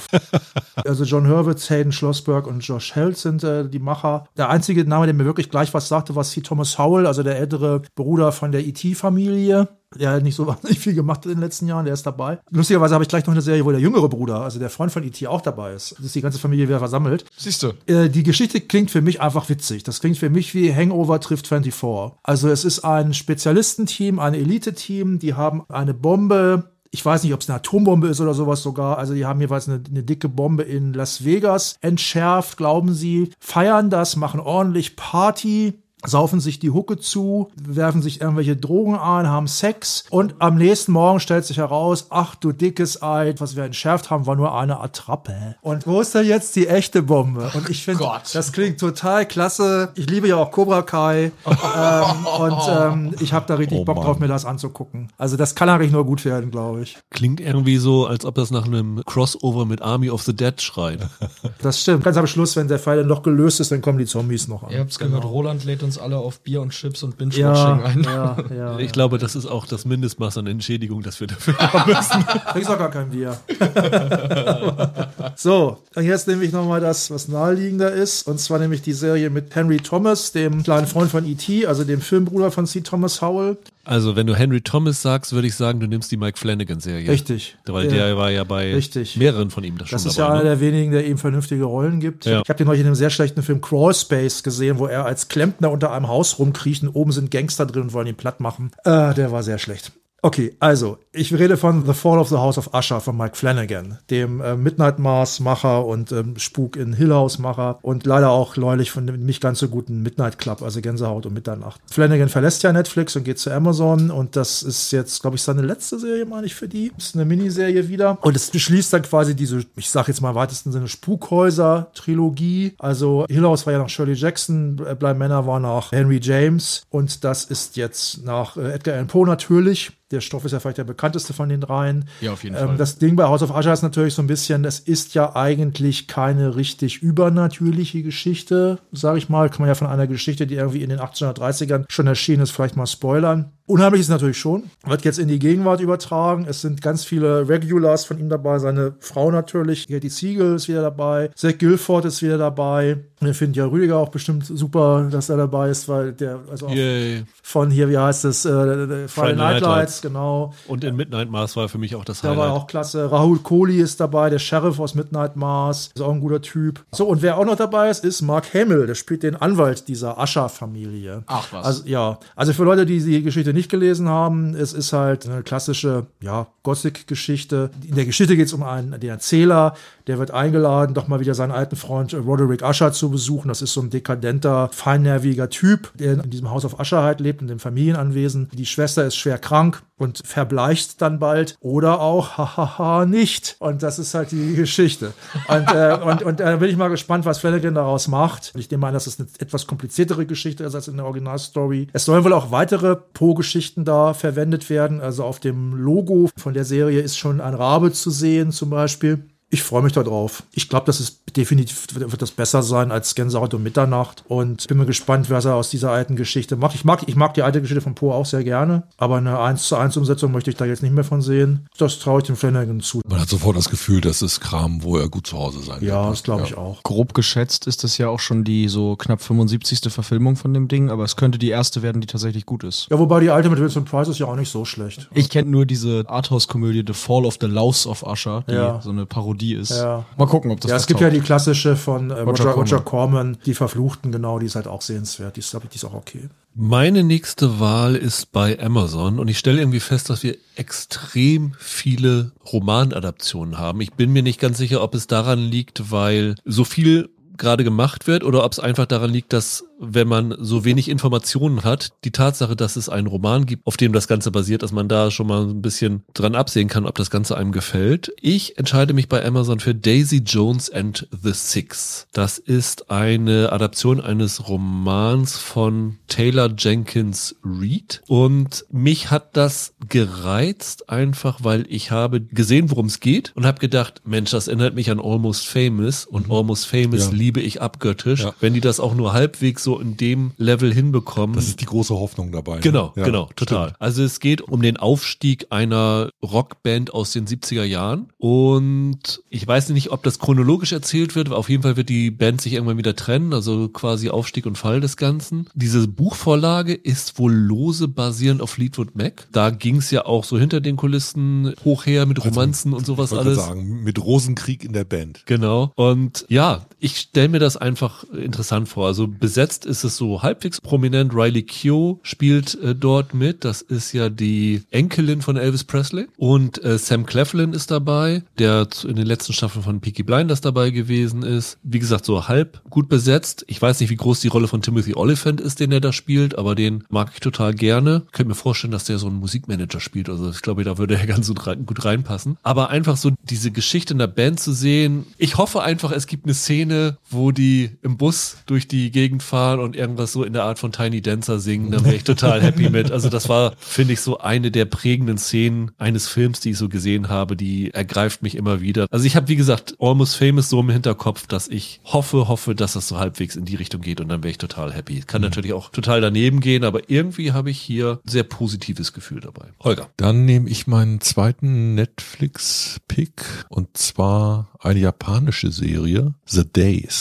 Sehr gut. Die hätte ich nämlich auch noch sonst auf der Auswahlliste gehabt. Die Japaner können Katastrophenfilme. Traditionell. Muss ja nicht unbedingt mit Godzilla sein. Hier ist das eine Story, die mehr in Richtung Tschernobyl geht. Es dreht sich natürlich um die Atomkraftwerkskatastrophe Fukushima. Das Ganze spielt an sieben Tagen und wird erzählt aus drei Perspektiven. Eine Perspektive scheint die Regierung zu sein, eine Perspektive der Kraftwerksbetreiber, also der Energiekonzern dahinter. Und die dritte Perspektive vor Ort geht es um einen Mitarbeiter in diesem Atomkraftwerk. Dieser Mitarbeiter wird gespielt von Koji Yakusho und der Typ ist richtig super. Also man kennt den vielleicht vielleicht. Das ist der Japaner aus Alejandro Inaritos Babel. Der hat in Takashi Miikes 13 Assassins die Hauptrolle gespielt. Und es gibt noch einen sehr schönen japanischen Film von Tetsuya Nakashima, The World of Kanako, wo er einen Detektiv spielt, der seiner verschwundenen Tochter hinterher recherchiert. Ganz toller Darsteller und den kann ich mir wunderbar vorstellen unter Vollstress, wenn die Kühlaggregate meines Atomkraftwerks nicht mehr laufen. Ich finde das ein immer noch aktuelles Thema. Also kaum steigen die Gaspreise, sind die Deutschen wieder dafür, die Laufzeit der Atomkraftwerke zu verlängern. Vielleicht ist es gar nicht so schlecht, wenn mal ein Stoff kommt, der einen an Fukushima erinnert. Das war nämlich der Grund, warum die deutsche Politik mal den Ausstieg aus der Atomkraft sich vorgenommen hat. Ich finde es auch insofern eigentlich interessant, obwohl das Ganze ja eigentlich zeitlich uns eigentlich vertrauter sein sollte, weil es ja nun näher ist und eigentlich weiter aufgearbeitet sein müsste, habe ich so das Gefühl, dass man über Fukushima hier in Deutschland weniger weiß als über Tschernobyl. Ne? Ich glaube, en Detail ist da relativ wenig bekannt. Genau, deshalb hoffe ich, dass das eine Geschichte ist, wo ich auch noch was erfahren kann über die Abläufe, die dort stattgefunden haben. Sie haben natürlich, wenn man so will, großes Vorbild, also besser als äh, Tschernobyl als Serie mit einem Kraftwerksunglück umzugehen, ist schwer vorstellbar. Aber sie können es gerne versuchen. Den Regiestuhl teilen sich zwei Regisseure und einer davon ist Hideo Nagata, der bekannt ist für die Ringu, also The Ring-Filme. Suicide Forest, Dark Water hat der noch gemacht. Also einer, der aus so einer Horrorecke kommt. Der wird wohl den Teil übernehmen nach der Katastrophe.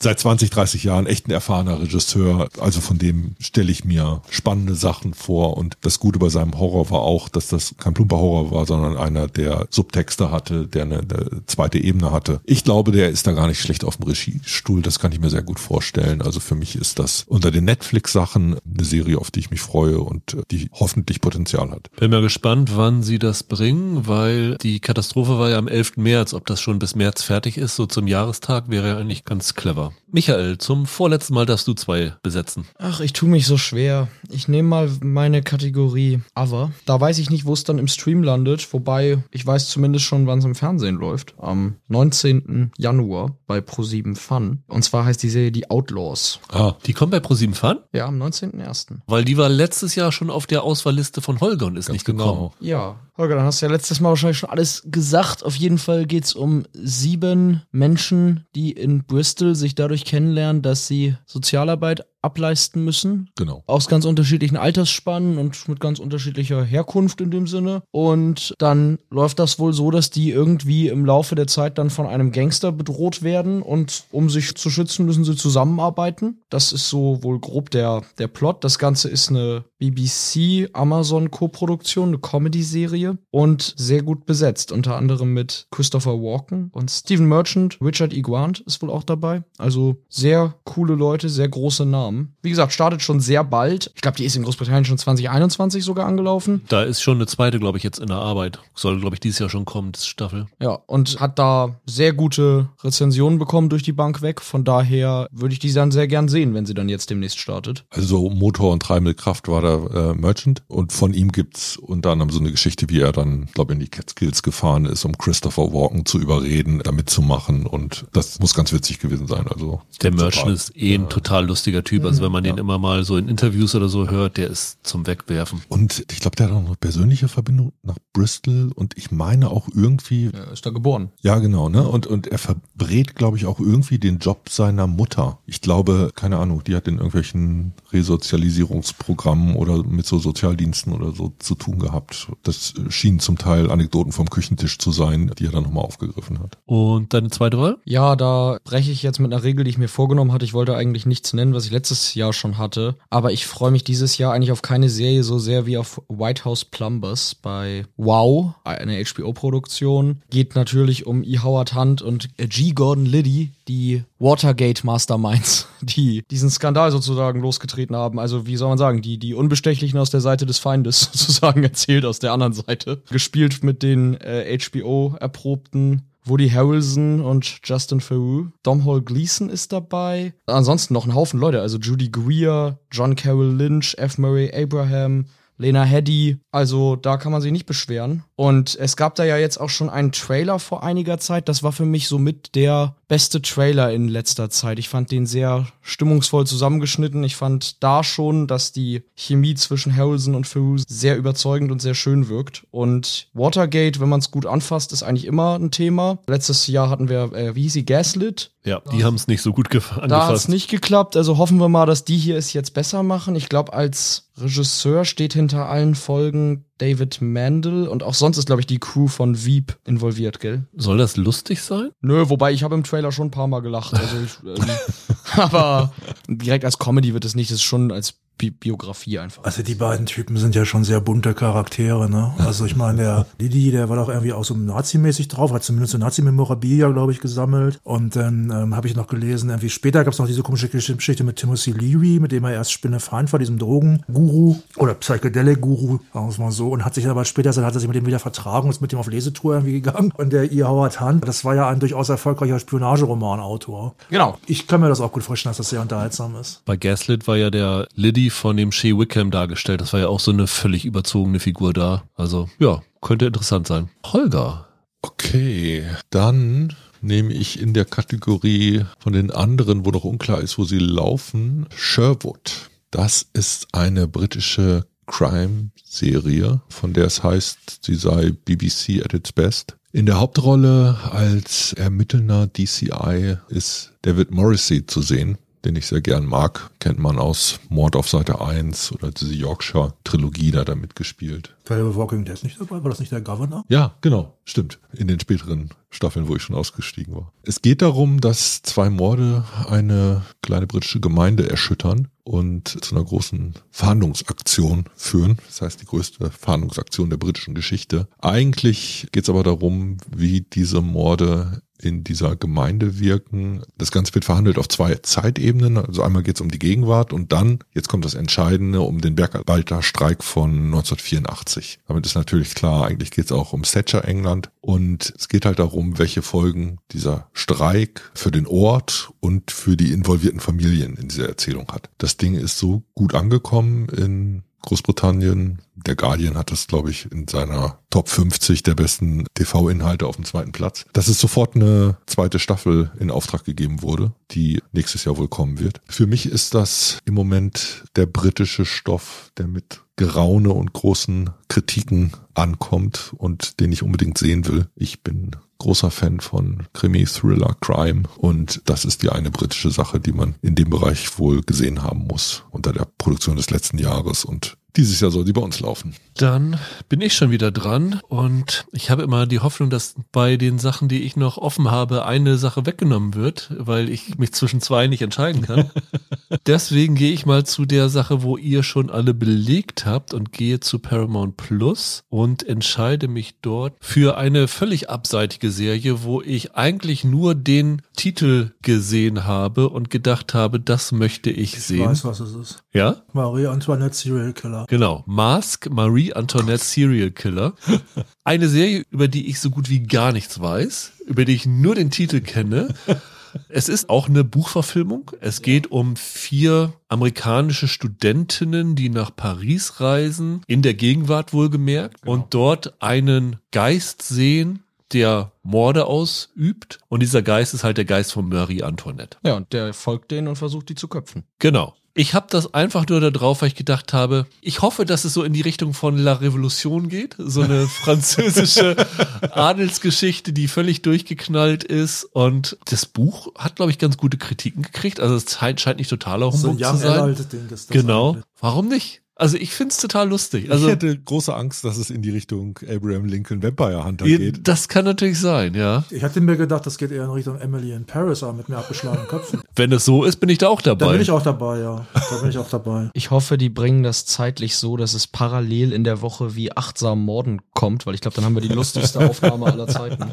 Als Trash-Fan, ich bin voll an Bord. Jetzt habe ich auch Bock. Ich habe bei der Folge keine Zeit. Schade. Ich bin dabei. Das Lustige ist ja, es wird in diesem Jahr noch eine äh, seriöse Marie Antoinette-Serie irgendwo geben mit, ist glaube ich Emilia Schüler oder so dabei, also hier eine deutsche Darstellerin. Aha. Wenn sie das zeitgleich bringen, Marie Antoinette und Marie Antoinette Serial Killer, ich habe den Verdacht, dass Serial Killer mir besser gefallen könnte. Also so wirklich als, wie Roland vorhin sagte, so Bier, Chips, Spaß. Äh, warum nicht? Also kann ich mir ganz lustig vorstellen. Rüdiger will euch hiermit durch die Blume mitteilen, dass sich das Paramount Plus Abo noch nicht lohnen wird im Jahr 2023. Ja, also so richtig viel ist da nicht so dabei, ne? Also wenn ich wieder so durchgucke, ob ich jetzt ein Grease Prequel sehen will oder ein Reboot von Eine verhängnisvolle Affäre. Eine verhängnisvolle Affäre, gibt es ein Reboot? Ja. Ach ja, hier, tatsächlich steht hier auf der Liste. ja. Siehst du mal. Das Einzige, was angeblich bei Paramount Plus kommen soll, ist dieses SAS Rogue Heroes, was in Großbritannien gefeiert wird. Ja. Das äh, ist aber schon eine Serie, wo man weiß, dass die gut ist. Und Ja. ich nehme lieber Serien, wo ich nicht weiß, ob sie was taugen. Der Algorithmus da draußen geht davon aus, dass ich das lieben werde. Glaubst gar nicht, wie viele Videos mir davon schon angeboten wurden. Von SAS Rogue Heroes. Habt ihr euch aber auch viel von gehört schon. Roland. Ja. So, ich bin zum letzten Mal zweimal dran, meine ich. Wenn ich das Genau, du hast dann noch den Abschlusspick dann am Ende. Also, ich habe noch zwei ziemliche Knaller. Und zwar habe ich einmal von Wow, also es wird höchstwahrscheinlich bei Wow laufen, weil es von Peacock kommt und es läuft normalerweise bei Wow. Mrs. Davis, die neue Serie von Damon Lindelof of Lost, Leftovers und Watchmen Fame mit Betty Gilpin als Nonne, die sich als die Hauptgegnerin einer KI erweist, der sogenannten Mrs. Davis. Und ich bin nicht hundertprozentig sicher, dass das dieses Jahr noch kommt. Ich hoffe aber. Es gibt tatsächlich eine Message von dem Algorithmus oder von der KI. Und vier Bilder gibt es, glaube ich. Und die deuten darauf hin, dass das nicht ganz bierernst ist, diese Geschichte. Sie hat übrigens in den USA schon ein Startdatum im April. Umso besser. Das ist jedenfalls was, worauf ich mich freue. Ich glaube, Lindelof ist auch echt ein guter. Das kriegt er, glaube ich, ganz gut hin. Da habe ich Bock drauf. So ein bisschen satirische, so wirkt das wie so eine satirische Sci-Fi. Finde ich gut. Wir haben es jetzt bei Wow verortet, wobei man sagen muss, dass es nicht ganz 100% sicher ist, weil über Silvester hat Peacock fast alle seine Eigenproduktionen bei Sky runtergenommen. Man munkelt, weil sie Sorge wegen dem Sky-Verkauf haben und dass sie ihre Serien an Höchstbietende versteigern in Deutschland. Also Bel Air zum Beispiel, hat mir letztes Jahr besprochen, ist jetzt nicht mehr da zu sehen. Von daher müssen wir mal abwarten, ob es wirklich bei Wow kommt oder irgendwo anders an den meistbietenden geht, ja. Genau. So, und jetzt komme ich noch mit meinem deutschen Knüller in die Ecke. Und der heißt Dinner for Five. Von welchem Klassiker könnte das wohl ein Prequel sein? Das habe ich auch schon gelesen, ja. Das ist äh, natürlich von Dinner for One. Und da, auch da muss ich wieder sagen, habe ich auch richtig Bock drauf. Gott, oh mir- Gott, mach oh Gott. Also, schön- als ich das gesehen habe, habe ich die Hände über den Kopf zusammengeschlagen. was. Da mache ich mir einen schönen Sherry auf an dem Abend. Skoll, ne? Call me Sophie, genau. Also, das ist eine äh, Ufer-Television-Produktion. Produzent ist Tommy Wosch und äh, Moritz Bleibtreu ist dabei, der spielt den Mr. Pomeroy. Mr. Pomeroy ist der, der immer so hoch spricht, oder? Genau. Ja, ja genau, ne? Ja, yeah, Miss Sophie. Und kann ich freue mich schon drauf, wenn Bleibtreu das macht. Ich hoffe, er macht es. Oder vielleicht, was weiß ich, vielleicht erfahren wir ja auch, warum er so hoch spricht in, der, in, dem, in, dem, in dem Prequel. Das ist noch was für die Woche mit Ja. achtsamen Morden und Also das, Marie Antoinette. ne, und die, die Miss Sophie spielt übrigens Nora Tschirner, Yes. Auch bekannt als die wunderbare Nora Tschirner. Ich würde mal vermuten, die wird im Dezember laufen, oder? Das könnte sehr gut sein. Ich habe übrigens Dinner for One das letzte Mal vor zehn Jahren oder so gesehen. Ich habe es dieses Jahr nicht gesehen. Ich habe es einfach verpennt, es zu gucken. Es soll irgendwie zehnmal gelaufen sein, glaube ich, irgendwie, irgendwie auf irgendwelchen dritten. Ja. Aber ich habe ich hab das, das ist bei mir zwei, drei Jahre her. Also ich finde es ich find's auch wirklich lustig. Ich guck's gerne. Den Butler spielt Janis Niewöhner, hier den James, ne? Same Procedure as every year. Ich weiß nicht, wie viele Jahre vorher, aber naja, kann man sich auch ungefähr ausrechnen anhand der Darsteller. Wenn Janis Niewöhner den Butler spielt, muss er schon 40, 50 Jahre Ja, vorher 40, 50 spielen. Jahre, genau. Ansonsten als Gäste oder spätere Gäste sind halt noch dabei Daniel Donskoy, Teddy äh, Tetschlebran. auch, auch, auch, Finde ich auch einen ganz guten Typen. Und David Schütter. Ich nehme mal an, dass das bei, dass das bei RTL Plus läuft, ehrlich gesagt. Ich liebe alles daran. Ja, alles, ne? was du gerade gesagt Genau. hast, ich finde ich, liebe, toll. Auch, liebe auch alles daran. Und ich, da freue ich mich drauf. Äh, Die habe ich noch entdeckt, dieses Meisterwerk der Seriengeschichte. Und ich muss auch sagen, ich bin auch so darauf angesprungen, weil ich habe tatsächlich mal, als ich das zuletzt vor zwei, drei Jahren gesehen habe, mal wieder Dinner for One, da habe ich tatsächlich gedacht, bei Admiral von Schneider, habe ich gedacht, wenn der kommt, das wäre doch mal interessant, mal zu wissen, was mal, wo kommt der eigentlich her? Admiral von Schneider. Und warum sagt er, warum, wenn das ein Deutscher offenbar ist, warum sagt er Skull? Also ich hätte es noch cooler gefunden, wenn das mit Briten verfilmt worden wäre, wie das Original. Das haben sie leider nicht gemacht. Aber ich glaube, das wird besser als der Schwarm, glaube ich. Ich schlage an der Stelle schon mal das Spin-off noch dazu vor, die Entstehungsgeschichte der Frau, die in der Vorführung so seltsam lacht im Publikum. Vielleicht können wir da auch noch ein Drama draus machen oder so. Dann fülle ich mal meine Sky Wow HBO Ecke. Ich hatte eigentlich gedacht Love and Death, aber äh, das ist auch von David E. Kelly geschrieben und ich wollte nicht zwei David E. Kelly Sachen haben. Deswegen nehme ich jetzt mal was sehr populäres, einfach aus der Begründung, weil das glaube ich das einzige Mal ist, wenn wir ein Cold Open gemacht haben und Casting-Vorschläge Ah. gemacht haben, dass es tatsächlich so eingetreten ist, wie ich gehofft hatte, nämlich True Detective Night Country, als es hieß, dass es eine vierte Staffel geben würde mit weiblichen Ermittlern, hatte ich hier gefragt und ich hatte gesagt, Jodie Foster fände ich super in der Hauptrolle und tatsächlich ist Jodie Foster in der Hauptrolle gecastet worden. Ich kann irgendwie True Detective nicht aufgeben. Ich fand die dritte Staffel ja auch nicht so schlecht Nö, mit Mahershala. Ali. Was für die äh, vierte Staffel spricht, ist, dass unser guter Freund Nick Pezzolato nicht mehr dabei ist. Richtig. Von daher könnte das vielleicht nochmal einen neuen Kick für diese gesamte Staffel geben. Neben Jodie Foster spielt eine Boxerin namens Carly Rice, von der ich noch nie was gesehen habe. Die hat schon ein paar Sachen, aber ich kann sie absolut nicht einschätzen. Aber Jodie Foster für so eine Rolle zu gewinnen, das ist schon ein großes Ding. Das Ganze spielt in Alaska. Das heißt, es hat auch wieder, glaube ich, so von der Location her einen ganz interessanten Look. Das bringt das Ganze natürlich noch mehr in Richtung Scandi Noir vom Setting her. Ich bin mal gespannt. Also wir hatten ja jetzt nun schon Louisiana war die erste Staffel, glaube ich, ne? Wir hatten Großstadt Los Angeles, dann hatten wir nochmal wieder irgendwo die Südstaaten, jetzt mal ganz in eine andere Ecke. Finde ich nicht uninteressant. Und ich weiß gar nicht, wann habe ich Foster das letzte Mal gesehen? Also Macht ja nur noch selten. die macht ja selten vor der Kamera was. Sie inszeniert mittlerweile mehr. Sie jetzt mal wieder so als Schauspielerin und als Ermittlerin zu sehen, finde ich total interessant. Ich glaube, Barry Jenkins war als Produzent involviert. Er ist jetzt selber nicht ins, ins Showrun involviert, aber er hat das Ganze nochmal so angestoßen. Isa Lopez ist die Showrunnerin, sagt mir jetzt nicht unbedingt was, aber finde ich total interessant. Und sie haben auch ein ganz gutes Nebendarstellerensemble. Also Christopher Eccleston ist dabei.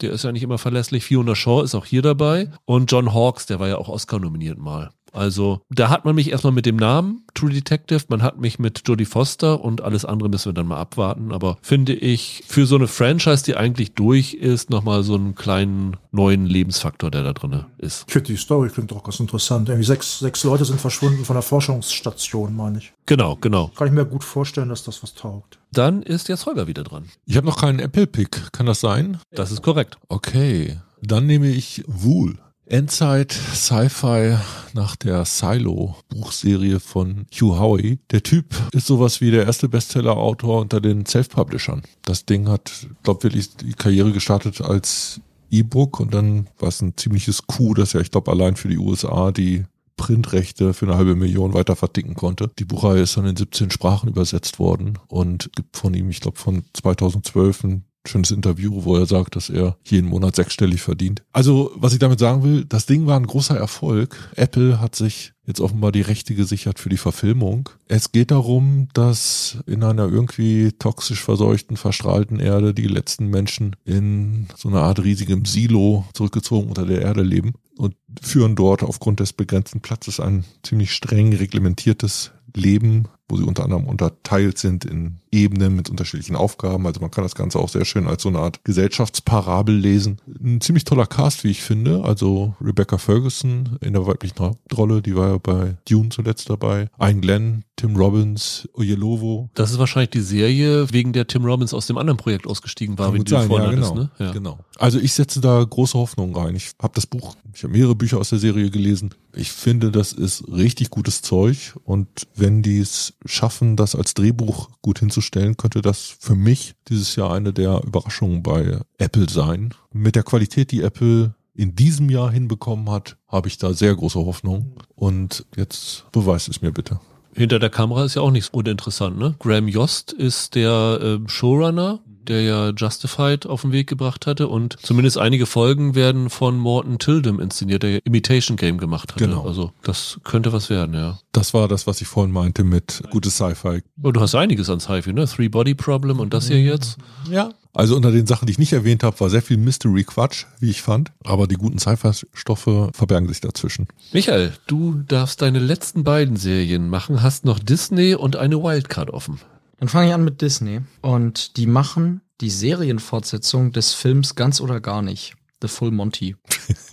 mit Robert Carlyle, Tom Wilkinson, Mark Eddy. Die sind auch alle wieder dabei. Weiß nicht, aber die meisten werden den kennen. Also diese äh, Komödie über Männer, die dann von den Chippendales dazu inspiriert werden mit einer eigenen Strip-Show. in Ich dachte, die Fortsetzung war dieser Frauenfilm mit dem Nacktkalender. Calendar Girls, du? Ja. Den kenne ich nicht. Ich kenne nur The Full Monty. Und ja, da kommt eine Serienfortsetzung, die dann irgendwie, glaube ich, tatsächlich 25, 26 Jahre später spielt und eben davon erzählt, wie sich da in, ich glaube, Sheffield die Lage verändert. Das war damals eine Stadt, die darunter litt, dass die ganzen Stahlwerke, Stahl, meine ich ja, auch, meine ich auch, dass die äh, alle nicht mehr liefen und dementsprechend da viele in die Arbeitslosigkeit gerutscht sind. Und wie gesagt, der Cast aus dem Film kehrt, glaube ich, fast vollständig zurück. Im Mittelpunkt wird aber ein junger Cast stehen, bestehend dann eben aus Kinder- und Enkelkinderfiguren der Herren aus dem Film. Und äh, ich glaube sogar die teilweise die Leute hinter der Kamera sind da wieder involviert. Also der Drehbuchautor, der Simon Beaufoy müsste er heißen. Das war ja dann der, der einen Oscar später für Slumdog Millionär gewonnen hat. Der ist hier wohl auch wieder als Autor oder sogar als Showrunner involviert. Und das ist ja eigentlich eine ganz nette Komödie aus den 90ern. Und warum da nicht? Also ich glaube, ich könnte mir da vorstellen, dass das als so eine modern aufgelegte Serienfortsetzung, dass das tatsächlich lustig sein kann, dass man sich da gute Sachen mit ausdenken kann. Der Film ging damals auch nur, weiß nicht, 80 Minuten oder so. Also da gibt's tausend Variationen dieses Stoffes, die man erzählen kann. Also sie müssten sich wahrscheinlich von dieser Strip-Geschichte so ein bisschen lösen und dann eher so eine so ein Arbeiterdrama oder sowas draus machen, ne? Ich denke, dass es so in die Richtung geht. Und ich finde, das ist eigentlich eine ganz charmante Idee. Und wenn da die ganzen, der ganze alte Cast nochmal dabei ist, könnte das wirklich sehr hübsch werden, glaube ich. Das finde ich auch ganz gut, dass der alte Cast dabei ist. Das finde ich ganz schön. Das ist dann mein Disney-Pick. Und ich glaube, meine Wildcard mache ich auch von Disney. Und zwar gibt's die Produktion The Good Mothers, die ich ganz interessant finde. Das ist eine italienische Serienproduktion, die auf einer wahren Geschichte basiert. Es geht um drei Frauen, allesamt natürlich Mütter, wie der Titel uns schon verrät, die gemeinsam mit einer weiblichen, ich glaube, es ist eine Anwältin gewesen, kann auch sein, dass es eine Das ist eine Staatsanwältin. Staatsanwältin ist es gewesen, die damals die Mafia, ich glaube im Südwesten Italiens irgendwo. Die kalabrische Mafia, die Ndrangheta. Ah, guck mal, so heißen die, okay. Die, die zum Fall bringen wollten und dann auch gebracht haben, in Teilen. Ja, es ist nicht so eine ganz schöne Geschichte. Also einige haben natürlich dann auch nicht das überlebt, aber es geht halt darum, wie diese Staatsanwältin halt den Ansatz, diese Mafia zum Fall zu bringen, neu umgedacht hat. Nämlich sie haben bisher versucht, dann halt die Mafia-Bosse umzudrehen und die hat halt festgestellt, dass die Ehefrauen und Mütter, die da drinnen sind, dass die halt unter ziemlichem Zwang sind und dass die eine Möglichkeit wären, sozusagen sie dazu zu bringen, gegen die Männer auszusagen. Und das ist tatsächlich eine wahre Geschichte, die basiert auf einem Tatsachenroman. Ich habe schon ein bisschen was von gesehen, deswegen weiß ich da so was drüber Bescheid. Ah, okay, alles klar. Ja, ich habe nur äh, gelesen, dass Simona De Stefano mitspielt. Die kennt man aus Il Traditore. Und die finde ich ganz gut.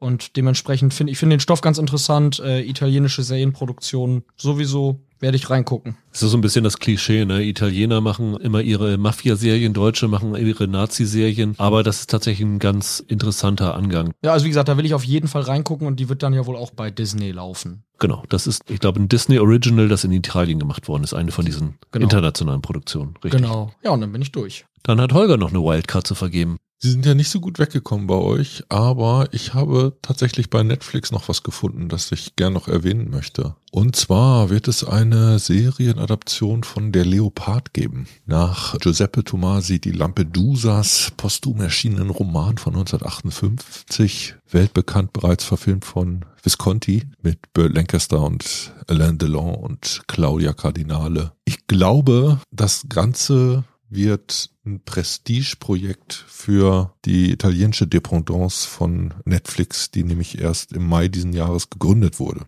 Das ist ganz interessant. Regie führen wird dabei der Brite Tom Shankland.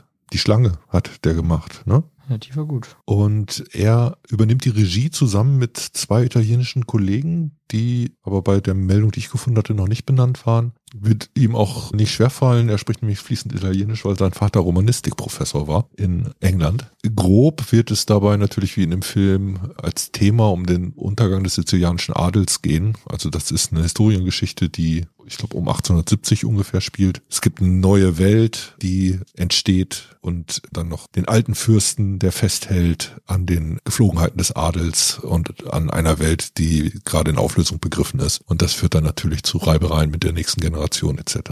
Für sich genommen finde ich das einen, einen sehr starken Stoff, bei dem ich allein deshalb glaube, dass da was drin ist. So, das wird quasi eine britisch-italienische Koproduktion. Auf Seiten der Briten ist die Produktionsfirma von Peaky Blinders mit involviert, die ja auch ihre Meriten gesammelt hat, was Historienstoffe angeht. Und es ist von Netflix schon so ein bisschen verlautbart worden, dass das Ganze durchaus so eine Stoßrichtung Downton Abbey, The Crown haben soll. Dann halt in der italienischen Adelsvariante. Damit hast mich jetzt. Und gerade mit Shankland bei der Regie kann ich mir das jetzt ganz gut vorstellen. Deshalb sollte das nochmal erwähnt werden. Wie gesagt, ich glaube, das wird ein Prestigeprojekt. Meine letzte Serie ist noch bei Disney offen und ich glaube, wir haben bei allen Serien noch nicht eine Comedy dabei gehabt. Also noch nicht eine richtige Comedy. Das stimmt. Und das habe ich ja schon im Jahresend-Podcast bedauert, dass es irgendwie nicht so viel tolle Comedies gibt. Und hier habe ich jetzt eine bei Disney, die ist in den USA schon gelaufen bei Hulu, wo ich aber auch bewusst bisher keine Kritiken gelesen habe, aber mir den Trailer angeguckt habe. Und den fand ich ganz unterhaltsam. Die Serie heißt Reboot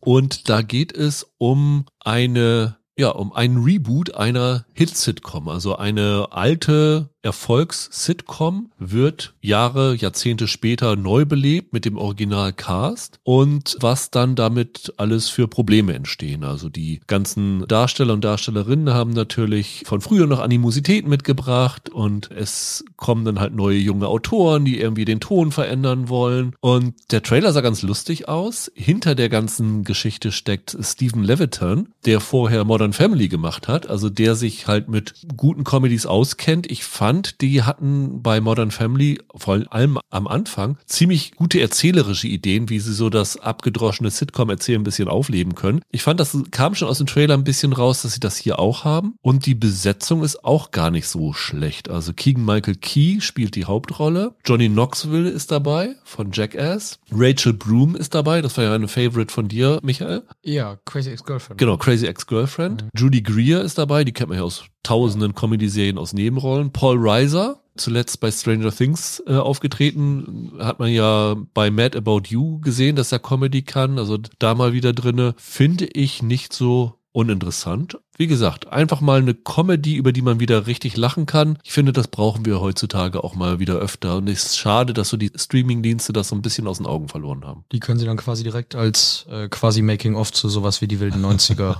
launchen. Ne? Ist ja vom Prinzip genau das. Genau, also Hulu hatte ja Kevin Can Wait, hatten sie es ja auch schon mal versucht. Ja, ja, ja. Aber ja, ich ja, glaube, ja. das hier ist ein bisschen vielversprechender und nicht so ganz abgefahren. Also das wird wahrscheinlich so die Tradition von Sitcom erfüllen, aber auch so ein bisschen Augenzwinkern sein. Das klingt ganz vielversprechend. Roland, dann machst du den Laden dicht mit deiner Wildcard. Ja, da habe ich noch einige Sachen, die ich jetzt nehmen könnte, aber ich kann es nicht lassen. Ich habe wahrscheinlich noch bessere Listen hier auf dem Zettel, aber ich nehme The Consultant bei Amazon, weil ich so gerne Christoph Waltz zitieren möchte aus dem Trailer, der sagt, My purpose is to improve the business.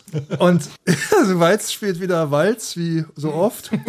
Der Macher der Serie ist Tony Bascalop, der unter anderem die äh, Servant, diese Shyamalan-Geschichte dabei bei Apple betreut, die ja eigentlich als ganz gut gilt. Ich habe die nie gesehen, gilt jetzt eine der besseren Horrorserien. Mal. Ja, vor allem ja. eine der besseren Shyamalan-Sachen ja, der letzten Jahre. Ja, also der Consultant ist ein Berater, der kommt in eine Firma, ich weiß nicht, ob er auch so liquidieren soll oder ob er einfach nur beraten soll. Er kommt halt in eine Firma, die App-Spiele herstellt, Spiele-Apps herstellt. Die sind in Schieflage geraten, in finanzielle, weil eine Fusion irgendwie gescheitert ist. Compware heißt die Firma. Und dann kommt da Christoph Waltz an, ist so ein totaler Weirdo, der die Leute beschnüffelt, also buchstäblich mit der Nase und solche Sachen. Und eine Rede hält bei den Leuten irgendwie, my, my purpose is to improve the business, that's all. Ich glaube, das ist ganz unterhaltsam. Und es stellt sich halt heraus, Ermaz ist mit dem Typen nicht ganz koscher, der hat irgendwie eine Schraube locker. Ist nach dem Roman Bentley Little, auch auf Deutsch erschienen, der Berater. Wobei ich schon gelesen habe, dass die Serie wohl ein bisschen anders sein soll. Ja, das ist die Geschichte, wo ich auf jeden Fall mal reingucken werde. Also Walz als so ein crazy Consultant, Regos Patov heißt er. My name is Regos Patov. Ich, ich kann es einfach nicht lassen, irgendwie. Ich weiß auch nicht. ja, also deswegen werde ich mir das angucken.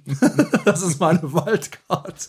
Ja, dann sind wir durch und haben 40 Serien zusammengekriegt, auf die wir uns im kommenden Jahr freuen. Ist, ist doch irgendwas vom Zettel gefallen, was ihr noch gerne gehabt hättet? Ich hätte es ja selber nehmen können, habe es aber nicht gemacht. Zum Beispiel Chaos. Die hatte, ich weiß, dass Michael die mal vor zwei Jahren, glaube ich, hatte. Diese Netflix, griechische Mythologie mit Jeff Goldblum als Zeus. Genau, ursprünglich war mal für eine Woche Hugh Grant Zeus ja. und dann ist Jeff Goldblum eingesprungen. Ja, also ja. das könnte ganz unterhaltsam werden. Spielt auch in der Gegenwart, meine ich, und die Götter erfahren irgendwie, es gibt eine Prophezeiung, dass irgendwie sechs Sterbliche möglicherweise, ich weiß nicht, Götterdämmerung quasi, allerdings nicht von den Germanen, sondern von den Griechen und Römern auslösen könnten. Das könnte ganz lustig sein. Ich habe noch eine Amazon Freebie-Serie, die nächste Woche startet. High School ist die Geschichte von Tegan und Sarah, so einer Zwillingsschwestern-Band aus Kanada, die ich ziemlich gut finde. Da bin ich mal gespannt drauf. Und Apple hat eine Krimiserie von den OC-Machern, OC California machen, City on Fire. Bin ich mal gespannt, was daraus wird. Und natürlich Masters of the Air, diese Weltkriegsserie Ja. von Spielberg und Hanks und Fukunaga produziert mit Nikolai Kinski, dem Sohn von Steven Spielberg und Nukuti Gat war dem neuen Doctor Who. Ja, und Elvis, ne? Austin Butler. Austin Butler, Ja, genau. ja. Also das sind so ein paar Sachen, ich denke, die werden dieses Jahr auf jeden Fall kommen, noch ganz interessant werden. Bei Disney gibt's noch dieses Shogun Remake, Reboot. Genau, das hatte ich vor zwei Jahren, glaube ich, mal auf der Liste. Das fand ich da schon interessant. Ich glaube, dieses Jahr wird es wahrscheinlich wirklich kommen, endlich mal. Ich kenne die alte Serie nicht, aber Hiroyuki Sanada spielt da ja mit und den finde ich, äh, den finde ich super. Also Hi, von daher. Toranagasama. Okay. Guck dir die alte Serie an. Okay. Und da bin ich noch gespannt auf zwei Serien, die wir in der Kategorie andere hatten, nämlich beide mit Vicky McClure, die wir beide ja von Line of Duty Stimmt. mochten. Einmal diese Trigger Point Serie, Ja. die hoffentlich mal zu uns kommt. Und dann äh, gibt es eine Serie Without Sin. Da spielt sie eine trauernde Mutter, die wird, glaube ich, im klassischen Fernsehen bei den Privatsendern dieses Jahr laufen. Ja, ich glaube, das ist so das, worauf wir uns noch freuen. Ich habe noch zwei. Ich hätte noch, äh, da bin ich mir eigentlich, ich glaube, die könnte gut werden, aber ich finde den Ansatz ein bisschen komisch. Dead Ringers, der Neuverfilmung von dem, ja im Grunde wahren Fall, auf dem der alte Cronenberg, ne? Cronenberg-Klassiker basiert ja auf einem wahren Fall, der tatsächlich so ähnlich war, um zwei Promi-Gynäkologen. Ich weiß nicht mehr, wo der wahre Fall war. Ich glaube, der Film spielt, glaube ich, in Toronto damals. Und es sind zwei Zwillingsbrüder und die sind beide erfolgreiche Gynäkologen und leben in einer sehr seltsamen Beziehung miteinander halt dann auch. Diese Jeremy Irons Rolle wird jetzt ersetzt durch ähm, Rachel Weisz, die, glaube ich, zum ersten Mal in der Serie mitspielt, habe ich gelesen. Das ist natürlich eine sehr gute Darstellerin. Was ich ein bisschen komisch daran finde, ist, es ist aber so, dass in dem Original der eine von den beiden Männern wird so ein bisschen feminin gelesen, wie man heute sagen würde. Der andere ist so ein bisschen macho-mäßig. Und ich weiß jetzt nicht, wie sie das äh, bei zwei Schwestern so umsetzen wollen, dass vielleicht was verloren geht eher. Aber vielleicht gibt es da ja auch interessante neue Ansätze. Und die Autorin ist Alice Birch, die unter anderem eine der äh, Hauptautorinnen war bei Normal People. Das ist mit ziemlicher Sicherheit kein Schrott, denke ich mal. Und was mich auch noch reizt, obwohl das auch echt, das könnte echt Grütze werden, ist tatsächlich die Alien-Serie, wenn sie denn endlich mal kommt. Ja, da hatte ich vorhin bei meinem letzten Disney-Pick drüber nachgedacht, aber ich glaube, die fangen jetzt erst dieses Jahr an zu drehen und angesichts der Spezialeffekte wird sich das möglicherweise noch aus 2024 Also das ist von dem Fargo-Macher, ne? Noah Hawley. Noah Hawley, ne? genau, und, äh, ja. Das, das klingt ja schon mal ganz gut und es soll wohl irgendwie um 2090 oder sowas rumspielen. ja, soll auf der Erde spielen auf Der jeden Erde, Fall. Ja. genau. Und da kann ich es auch nicht lassen, irgendwie. Ich war immer so enttäuscht von den letzten Filmen von Scott, aber werde ich reingucken auf jeden Fall. Die wird ein bisschen davon abhängen, wie schnell Fede Alvarez mit seinem Kram in die Pötte kommt. Der macht ja gerade noch einen Alien-Film für Disney Plus. Ich denke, dass der zuerst kommen wird. Ja. Nee, ich hätte sonst auch nichts mehr offen. Das Einzige, was ich unter anderen Bedingungen genannt hätte, wäre noch The Last of Us, aber da sprechen wir ja nächste Woche schon drüber, Rüdiger. Von daher hat sich das jetzt hier gar nicht gelohnt. Ich glaube, er hat gerade einen Übergang gebaut. Genau, nächste Woche sind wir wieder mit einem normalen Podcast da. The Last of Us ist eine davon. Genau. Wir werden auch über Vikings Valhalla die zweite Staffel sprechen. Wir werden über Interview mit einem Vampir sprechen. Eine Neuverfilmung der Anne Rice Geschichten, die bei Wow läuft. Und Michael und ich werden nochmal so einen 20 Sekunden Exkurs zu zwei deutschen Serien machen, die in der nächsten Woche auch starten. Also volles Ja. Programm dann. Und ja, wir hoffen, dass ihr wieder dabei seid. Und wir sind ganz gespannt, auf wie vielen Listen am Ende des Jahres bei uns achtsam Morden auftauchen wird, Michael. Ja, überall auf der Eins. Das Gesetz. Ich äh, vermute eher, das wird im Kult oben auftreten, der Jahresfolge, aber mal schauen. Über oder direkt unter Dinner for Five, würde ich jetzt vermuten. Das kann gehen, ja. Bis dahin, habt ein schönes Wochenende. Bleibt gesund, macht's gut. Ciao, ciao. Tschüss. Tschüss. Ciao.